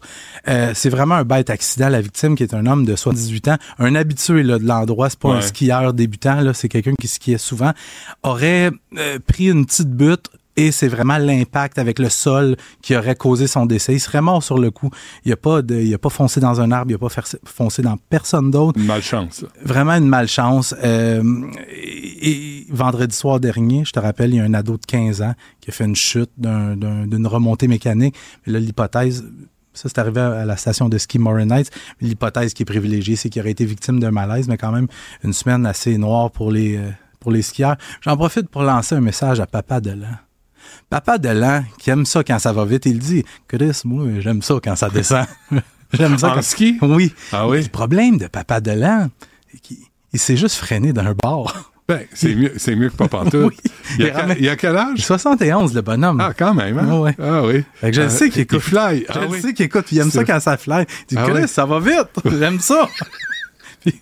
Est-ce qu'il est comme ça au volant de sa voiture? Non. Non, il, est- non. il est- il responsable. Prudemment, mais de toute façon, c'est Maman Delan qui chauffe. Ah, c'est vrai? Oui. Ah oui, puis lui, il regarde le paysage. Ah non, lui, lui, lui, il s'occupe, du GPS. Ouais, parce que ah, maman, maman Delan, elle, elle sait où on s'en va. Là, Dis-moi comment, par où Même passer. elle sait pas, Mais, elle ah, sait, Elle ouais. sait, mais elle part pareil. Ouais, là, ça. mais, ouais, mais freiner d'un bar, juste, juste un bar. Est-ce que moi, j'en fais pas de ski. Je, Ben, je fait un petit peu. C'est comme euh, en patin. Ah, il faut, euh, être capable. plus. Fais-tu quelque chose, Benoît? Non, pas bien. Ben, j'ai l'hiver, moi, si tu savais. Merci, Maxime. Salut, à demain. Salut. Pendant que votre attention est centrée sur cette voix qui vous parle ici, ou encore là, tout près ici, très loin là-bas, Celle de Desjardins Entreprises est centrée sur plus de 400 000 entreprises partout autour de vous. Depuis plus de 120 ans, nos équipes dédiées accompagnent les entrepreneurs d'ici à chaque étape pour qu'ils puissent rester centrés sur ce qui compte, la croissance de leur entreprise. Parce qu'en immobilier, faut être à son affaire. Suivez les conseils de nos experts. Via Capital, les courtiers immobiliers qu'on aime référer. Bonne écoute. Ici Ricardo. Et Émilie, marchand d'IGA. On a envie de vous inspirer à bien manger. À moins de 5 la portion. Suffit de repérer les produits valeurs sûres et de les cuisiner avec une de nos recettes. Les valeurs sûres, c'est bien pensé, hein? Bien sûr! Détails sur IGA.net. Benoît Dutrisac. Sacramouille que c'est bon. Du Ah, ça faisait longtemps que j'avais pas eu un fou rire. comme celui-là. On a un concours pour vous cette semaine, des billets pour aller au Salon de l'Auto qui commence ce vendredi. Donc, si vous voulez y aller, si vous êtes des passionnés de l'automobile, si vous vous magasinez une nouvelle voiture pour 2024 ou peut-être 2025, c'est la place. C'est super simple pour mettre la main sur ces billets-là. Tout le monde a le droit de répondre, sauf Benoît. Tantôt, Benoît a donné la réponse. Donc, ah, je l'avais? Oui. Mais Ben, là, J'ai juste dit Antoine, j'ai même pas dit Joubert. il aurait dû- On aurait dû fermer son micro. Parce que la question, Sais-tu pourquoi ils me font jamais faire de concours? c'est pour ça? Ben, je suis trop sans dessin. On a, la- ça on a tout-. Bon, alors, vous savez rien. maintenant qu'est-ce que vous devez texter? Ma question était qui anime le balado du guide de l'auto à Cube? Euh, en fait, même, ça va être le fun parce que si, si vous mettez la main sur cette paire de billets-là, au salon de l'auto. Antoine Joubert va être là sur place. Gabriel, euh, Gélina aussi. Donc, vous pourrez euh, aller poser toutes vos questions aux gars. Donc, 1-877-827-2346. Vous me textez votre nom. Vous me textez Antoine. Non, mais il faut Et- que Joubert soit bien écrit, par exemple. Vérifiez Bon. comment on écrit correctement le nom de famille d'Antoine. J'embarque là-dedans. C'est ça la règle. Parfait. Si c'est mal écrit, On- si c'est pas J-O-U-B-E-R-T, là, tu lui donnes pas. Bon, ce sera exclusif pour ceux qui nous écoutent en ce moment en direct. Pour euh, alors euh, participez d'ici 16 h Vous avez tout l'après-midi pour me texter Joubert sur la messagerie texte et je vais faire euh, le ou la gagnante d'ici 16 h Alexandre Dubé t'a proposé un nouveau poste tantôt, Benoît, Oui. celui d'être le nouveau Top Gun de la santé, Ouais, l'offre d'emploi euh, qui, est- qui est sortie ce matin. Mm. On a parlé des exigences, le profil que que- que- qu'on cherche. Tu cochais quand même une coupe de, tant, de- non. de- quelques-unes? Quelques-unes. Non, je suis pas très gestionnaire, moi. Si vous voulez euh, Toi, tu rattraper pourrais, ces- par exemple. Penses-tu? Je pense que c'est à ton affaire. Toi, t'aimes que les choses soient bien faites. C'est que, tu sais, C'est mon look bon élève hein, qui donne. Non, euh, non, mais on se connaît peu, mais jusqu'à maintenant, ce que je constate, là, c'est euh, euh, un, un article après l'autre, puis c'est selon les normes et les formes. Puis ça, je pense que tu- corresponds plus. Oui. Mais ça demandait une maîtrise, puis moi j'ai arrêté au bac. Ben, Fait que euh, ben, mais fais semblant d'en avoir une, on s'en fout, on vérifie pas. ça se trafique CV. Ben, euh, tellement. Bon, on, verra, on Ben verra. ouais. Mais pour l'instant, je suis d'excellentes références Puis je suis bien contente. Ah, ok, parfait. Je vais pouvoir donner, euh, donner ton nom à ce que je comprends. Pas sûr. Christian. Dubé va voir ça, va dire, elle est en bas de la pile. en dessous. Mais si vous voulez rattraper ce segment-là avec Alexandre Dubé, vous avez entre autres parlé aussi de la, de la FAE. Eh bien, euh, tous nos, nos entretiens, toutes nos, nos entrevues sont disponibles sur le cube.ca dans la section radio ou encore sur euh, l'application Cube. Puis à partir de 14 h c'est Yasmine Abdel-Fadel qui prend le relais. Puis je vous pose la question, comment vous, vous vous informez? Là, clairement, vous vous informez à Cube, mais quel autre, euh, ce- quel autre, c'est quoi vos autres moyens aussi pour vous tenir au courant de l'actualité? Est-ce que c'est les applications des, des différents journaux?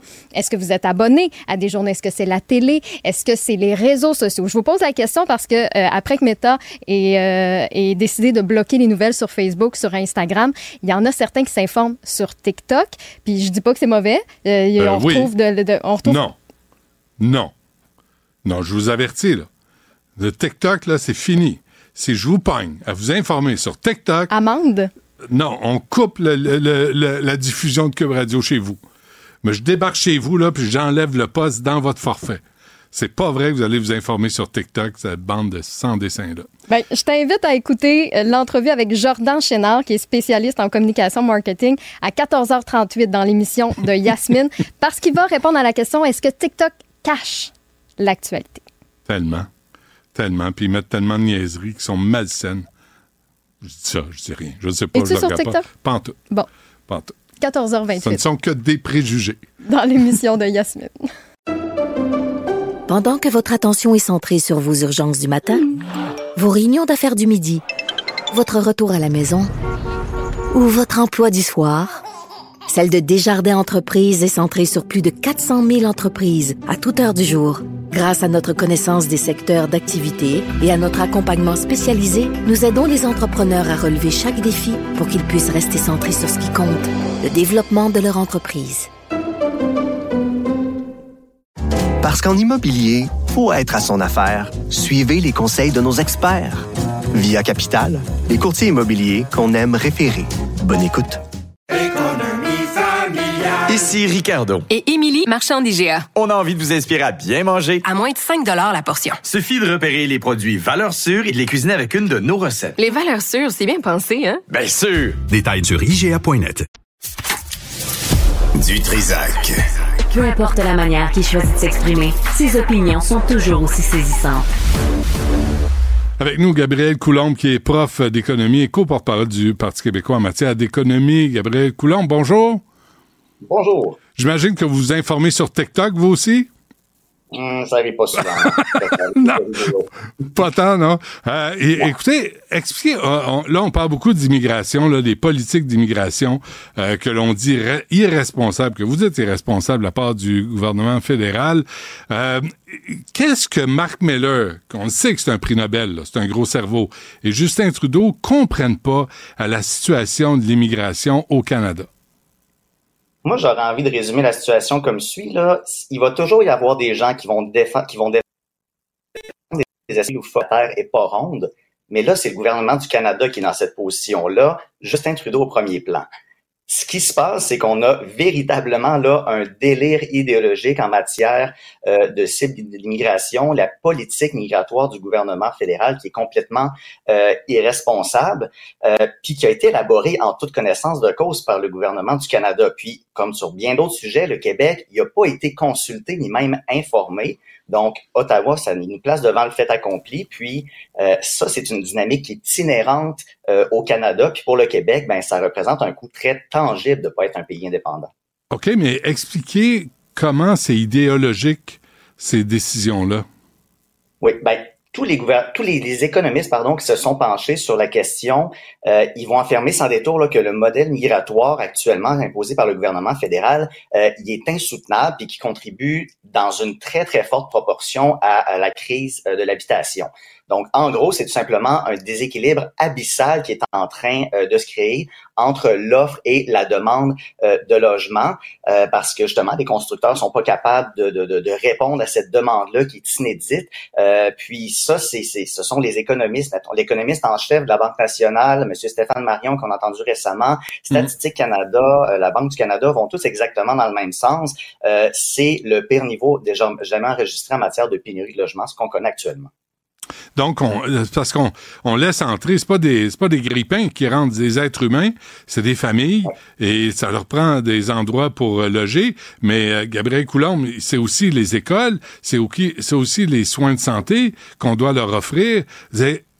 Qui, qui est derrière cette politique-là? Je peux pas croire que c'est, c'est Justin puis Mark Miller, que ça soit, ou Sean Fraser à l'époque, que ça soit sur le coin d'une table qui dit on va laisser rentrer un, deux, trois millions de personnes au Canada ce qu'on constate, c'est qu'ils ont véritablement perdu le contrôle. C'est vraiment c'est l'initiative du siècle. Là. Euh, je rappelle qu'ils souhaitent qu'on veut faire passer la population du Canada à 100 millions d'habitants d'ici la fin du siècle. Donc un beau un beau chiffron. Mais ça, euh, excusez-moi, mais ça c'est le rapport de c'est le rapport de McKinsey, ça. C'est la gang de, mercenaires que, que le gouvernement a engagé. Exactement. Donc c'est ça. Puis c'est le, le, le, gouvernement donc qui, euh, euh, dans une très grande mesure, va exactement dans cette direction-là, se basant sur un paquet de, fausses, de fausses prémices, notamment euh, que l'immigration permettrait de, ce serait un antidote au vieillissement de la population, que ça permettrait d'atténuer la pénurie de main d'œuvre, ou que ça ferait croire que le revenu moyen par habitant, c'est tout simplement faux. Je, je vous réfère là, un article de Pierre Fortin qui a été publié récemment, qui réfère à beaucoup de chercheurs les économistes se sont penchés sur cette question-là. Euh, la pénurie de main-d'œuvre, ben, c'est normal, des nouveaux arrivants qui arrivent à emploi, mais ça infère également une demande additionnelle euh, de travail. Euh, le PIB du pays peut-être peut croître, sauf ce qui se passe, c'est le niveau de vie moyen, le PIB par habitant, lui, il n'y a pas d'effet, même que c'est un effet négatif. Quand on parle, c'est encore une fois le, l'économiste en chef de la Banque du Canada qui parle de piège démographique, euh, donc qui est en train d'entraîner un appauvrissement des Canadiens. Donc, en gros, ce que ça veut dire, c'est que la population croît tellement rapidement que euh, ça ralentit la croissance économique, puis ça appauvrit le niveau de vie collectif. Donc, on parle pas de solutions ici euh, qui sont qui sont viables sur le long terme. Et on ajoute à ça des hauts fonctionnaires fédéraux qui ont essayé d'alerter le, cabinet de Justin Trudeau, de dire vous êtes en train de virer fou là avec l'immigration. Euh, oui, exactement. Donc, on apprenait ça récemment, là, depuis deux ans. Donc, des, des, des employés du gouvernement qui lui expliquent simplement que 2 plus 2 égale 4 et santé euh, Donc, c'est comme s'il n'y avait pas de cadre d'analyse rationnelle pour aborder euh, cette question-là. C'est pour ça que je parle de, de, de délire idéologique. Euh, donc, comme si on était dans un débat où on avait une idéologie, une idéologie quasi religieuse, puis qui va s'opposer à des chiffres chiffrés et vérifiables. C'est ça qui est en train euh, de sortir depuis quelques temps, alors que nous, Parti québécois, on fait juste marteler exactement ce message-là euh, depuis quelques mois. Oui, mais vous, au Parti québécois, Gabriel Coulombe, on le sait, vous êtes une gang d'extrême droite, de néo-nazis, de racistes, de fascistes, de... Mais, mais quand, quand le patron, là, euh, Paul Saint-Pierre Plamondon, est sorti pour commencer à dire on devrait revoir euh, la façon qu'on intègre le nombre d'immigrants, il s'est fait insulter euh, de tous les noms c'est ben, exactement pour ça que je dis que justement c'est extrêmement difficile d'aborder ça d'une façon euh, rationnelle cet enjeu-là parce que pour un paquet de personnes la question migratoire on peut juste aborder ça en adoptant une espèce de posture jovialiste dogmatique candide disant que euh, c'est fantastique, euh, mais dans les faits, il y a des contraintes très réelles. Puis on fait juste regarder ce qui se passe au gouvernement de la CAQ. Donc en 2018, François Legault parlait euh, 40 000, hein, prendre moins mais en prendre soin. Ensuite, en 2022, plus que 50 000, c'était la louisianisation. Et là, ce qu'on retrouve au, au gouvernement du Québec, c'est une politique qui est autour de 65 000, mais à ça, on ne considère pas euh, l'immigration temporaire. Et l'année passée, on parlait de 167 000 personnes. Donc, le chiffre de 40 000, 50 000, 60 000 pour le Québec, c'est pas ça qu'il faut parler. L'année passée, c'est autour de 230 000. Donc, oui, euh, c'est bien d'être un pays accueillant. Puis, évidemment, évidemment, il y a plusieurs éléments positifs liés à l'immigration, sauf que faut que ce soit fait d'une façon rationnelle, encadrée, puis qui tient compte des capacités d'accueil du Québec qui étaient largement outrepassées. Ben, en même temps, euh, M. Coulomb, euh, c'est un événement c'est un phénomène euh, occidental. En Europe, c'est les, mêmes questionnements. Et ceux qui posent des questions sur la quantité de gens que chaque pays peut accueillir passent encore une fois pour l'extrême droite et des racistes. On n'est pas au Québec exceptionnel. C'est partout. Aux États-Unis, c'est pareil. Et, euh, et tous ceux qui posent des questions euh, passe encore une fois pour des extrémistes. Là, c'est comment l'indépendance du Québec, ce que vous prônez au Parti québécois, pourrait changer cette donne? Euh, simplement de contrôler nos propres leviers. Présentement, là, euh, François Legault qui essaie de gérer la situation, euh, il n'est pas capable de le faire tout simplement parce que c'est le gouvernement fédéral qui a le, beau, le gros bout du, du, bâton. Donc, François Legault, il, soit il supplie le gouvernement, soit il dit qu'il va se fâcher, soit il demande à Justin Trudeau de tweeter euh, pour obtenir un engagement. D'affaires Canada, euh, présentement, il n'y a aucun gain qui ont été faits. Donc, simplement en ayant euh, le plein contrôle de nos leviers, on aurait le contrôle euh, des seuils d'immigration qui sont adaptés à la réalité québécoise. Euh, ça ferait une différence énorme parce que la politique du fédéral il n'y a aucun souci pour la capacité d'intégration du Québec. C'est un phénomène qui est absolument abstrait, qui n'est pas considéré. Euh, quand on regarde la situation, on ne peut pas conclure autre chose que ça. Puis ça, ça va être la même chose que ce soit sur un gouvernement libéral euh, ou conservateur. Donc, c'est un problème structurel euh, qu'il faut, euh, qu'il faut changer. Mais au fédéral, vous l'avez dit, Pierre Poilièvre se prononce pas nécessairement sur l'immigration. Jack Mixing, lui, c'est ouvrir encore plus les portes. On, est devant un phénomène qui dépasse les capacités du Québec. Oh oui, c'est, tout simplement ça. c'est pour ça que c'est, je, je, je, comprends pas comment euh, les défendeurs de l'immigration de masse euh, font pour euh, adopter un, c'est un discours qui est, qui est indéfendable, qui ne fait que se défendre par des principes, par une idéologie. On dit une idéologie, c'est quelque chose qui pense à votre place. Donc, euh, l'idéologie euh, multiculturaliste de l'immigration de masse, euh, fédéraliste, qui impose justement un espèce de Canada post-national. ça, ça, peu importe la couleur politique au fédéral, on va pas s'en soucier. Donc, c'est pour ça que, à mon humble avis, la seule solution demeure l'indépendance du Québec et euh, c'est quelque chose qui pourrait advenir plus tôt que tard. Vous avez écrit, en plus des défis économiques, c'est important de le dire, qu'impose le dogme de l'immigration de masse, c'est le vivre ensemble qui risque tragiquement d'en pâtir, voire d'en devenir la principale victime. Quand j'ai lu ça, votre texte, publié dans le journal aujourd'hui, Gabriel Coulombe, euh, tu dis, ça, OK, ça risque de bouleverser la paix sociale, et on le voit en Europe, là, présentement. Là. Oui, justement, puis c'est vraiment, à mon avis pas mal la pire chose qui pourrait arriver parce que, évidemment, vous l'avez mentionné, les gens qui sont arrivés, ce sont des humains. Donc, euh, les gens qui sont arrivés ici, euh, ben, il faut être capable de composer avec ça. Puis, euh, ils ont rejoint le Canada pour avoir un niveau de vie plus intéressant parce qu'on leur promettait parfois la mer à boire. donc, il faut être capable maintenant de travailler de concert avec ces gens-là, puis de travailler à leur intégration pour qu'ils contribuent à la société québécoise euh, pleinement. Donc, euh, euh, c'est tellement facile lorsque on, des fois, on manque d'informations de faire des raccourcis, de se dire, mais ben là, les cibles d'immigration ont monté, l'inflation, il y a des problèmes, le, coût de la vie, le, coût des loyers, par contre, donc de faire des liens avec ça. Donc, ce que, ce que je répète aussi là sans cesse, c'est que la première chose à comprendre, c'est que ce n'est pas les nouveaux arrivants qu'il faut blâmer pour la crise d'habitation qu'on connaît c'est le séquence de politiques publiques qui sont mises de l'avant par le gouvernement fédéral, qui ont, qui ont été adoptées en toute connaissance de cause. Euh, donc, c'est pour ça que l'ajustement doit se faire de ce côté-là du gouvernement euh, et non pas euh, en pointant du doigt les nouveaux arrivants qui eux aussi sont des victimes dans cette situation-là. OK, je veux pas vous mettre dans l'embarras là, avant qu'on se quitte, Gabriel Coulombe, mais Marc Meller, Justin Trudeau, là, c'est lequel? Est-ce qu'ils sont incapables? Incompétent ou imbécile? Vous avez le choix de répondre. Je dirais simplement avec le, j'utiliserai le terme, ce sont des idéologues, c'est dogmatique sur cette question-là. Tous les économistes qui se sont penchés sur ça euh, disent que ça ne tient pas. Puis là, je parle de Statistique Canada, la Banque nationale, la Banque Scotia.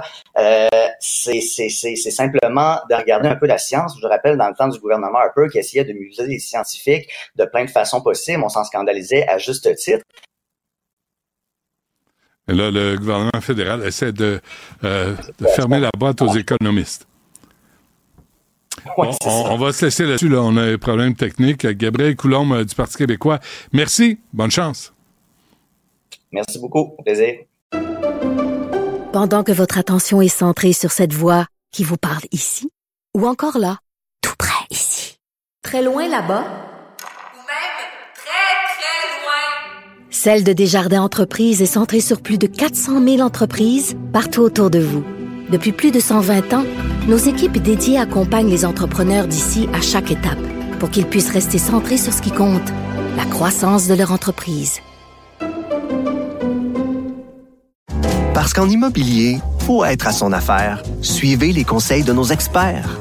Via Capital, les courtiers immobiliers qu'on aime référer. Bonne écoute.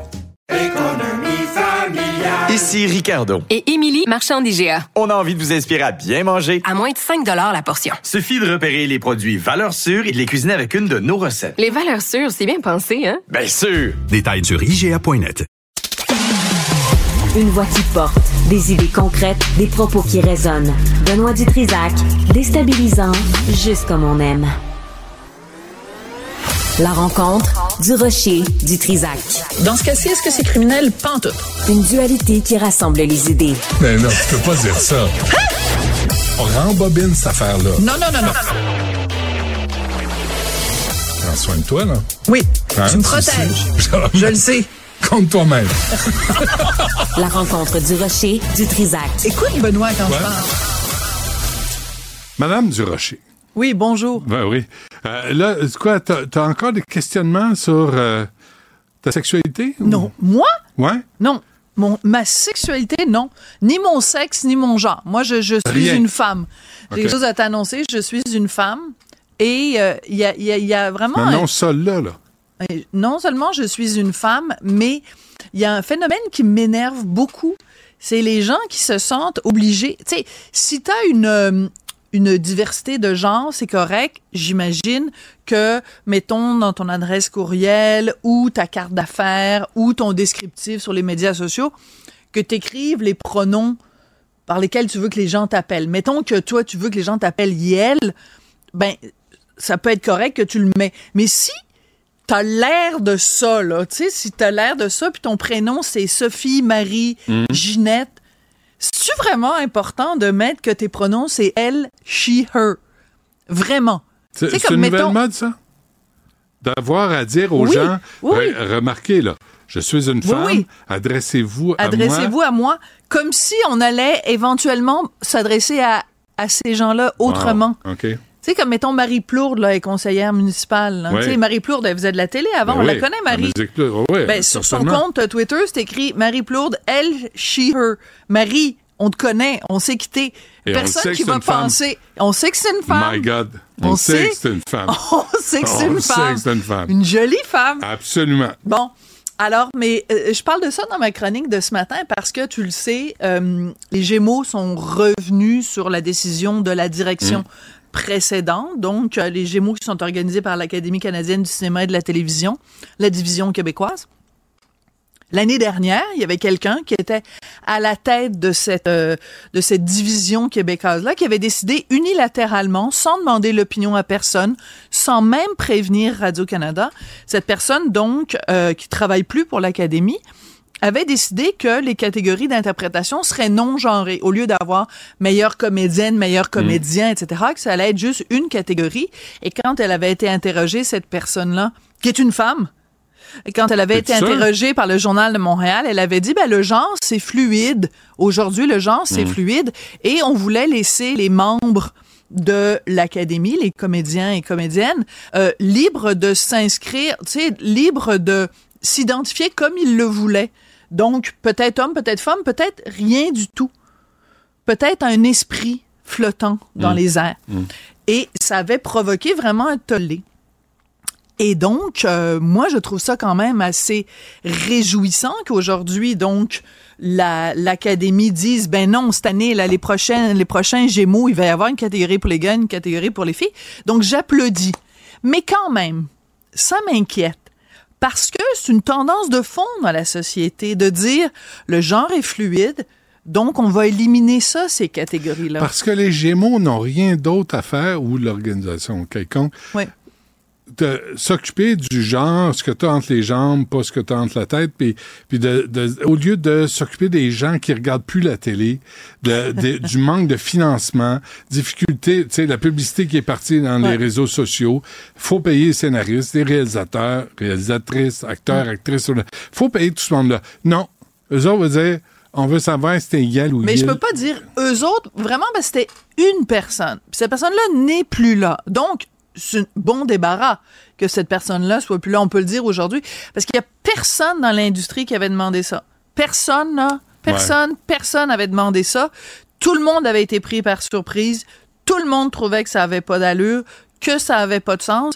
Puis je m'excuse, mais tu sais, c'est les catégories les plus écoutées aux Gémeaux. Quand tu écoutes les Gémeaux, tu veux savoir c'est qui va avoir le Gémeaux meilleur comédienne, meilleur comédien. La, la, la population en général, là, qui regarde la télé, sont chez eux, puis ça, c'est comme sur la liste numéro un Non, de la c'est pas dans leur priorité. liste. C'est pour ça. T'es sûr? Non, c'est pas dans leur, c'est pas dans leur priorité. Et c'est pour ça que je trouve, d'un côté, je suis contente, en effet, que les Gémeaux aient dit, ben non, on revient.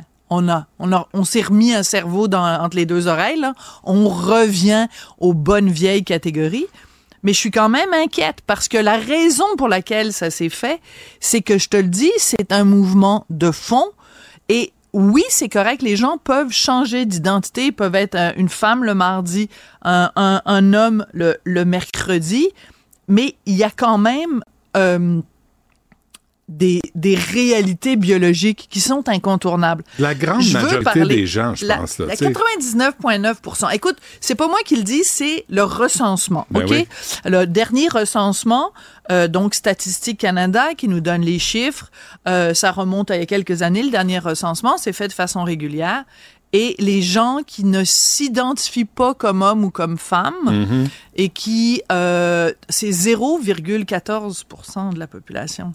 Fait que c'est pas On salue ces gens-là, Ah ouais, on les aime, on les apprécie, Ah ouais. mais c'est même pas margi- c'est même pas marginal, c'est même pas 1% de la population. la tendance de, pour faire plaisir à une très fine minorité de bouleverser la majorité. de bouleverser Là, la marge. on va de- respecter de- les règles. La marge dicte ce qu'il y a dans le reste de la page. Et Ouais. la raison pour laquelle je te parlais de tout ça, en fait, mon très cher Benoît, Mhm. c'est que ça. je pense beaucoup de gens ont été très troublés en apprenant cette semaine qu'il y avait un médecin québécois qui a été radié pendant trois mois parce qu'il avait mégenré. Donc, pendant des années, une patiente se présentait chez lui pour euh, la soigner, c'était son médecin de famille. Et à un moment donné, la patiente s'est présentée. Il a dit, ben, je ne suis plus votre patiente, je suis votre patient, puis je veux que vous me donniez euh, des hormones pour m'aider dans ma transition. Je veux devenir euh, un homme, donc je vous demanderai à partir de maintenant de m'appeler monsieur, puis de Hmm. Mm. référer à moi comme étant un patient.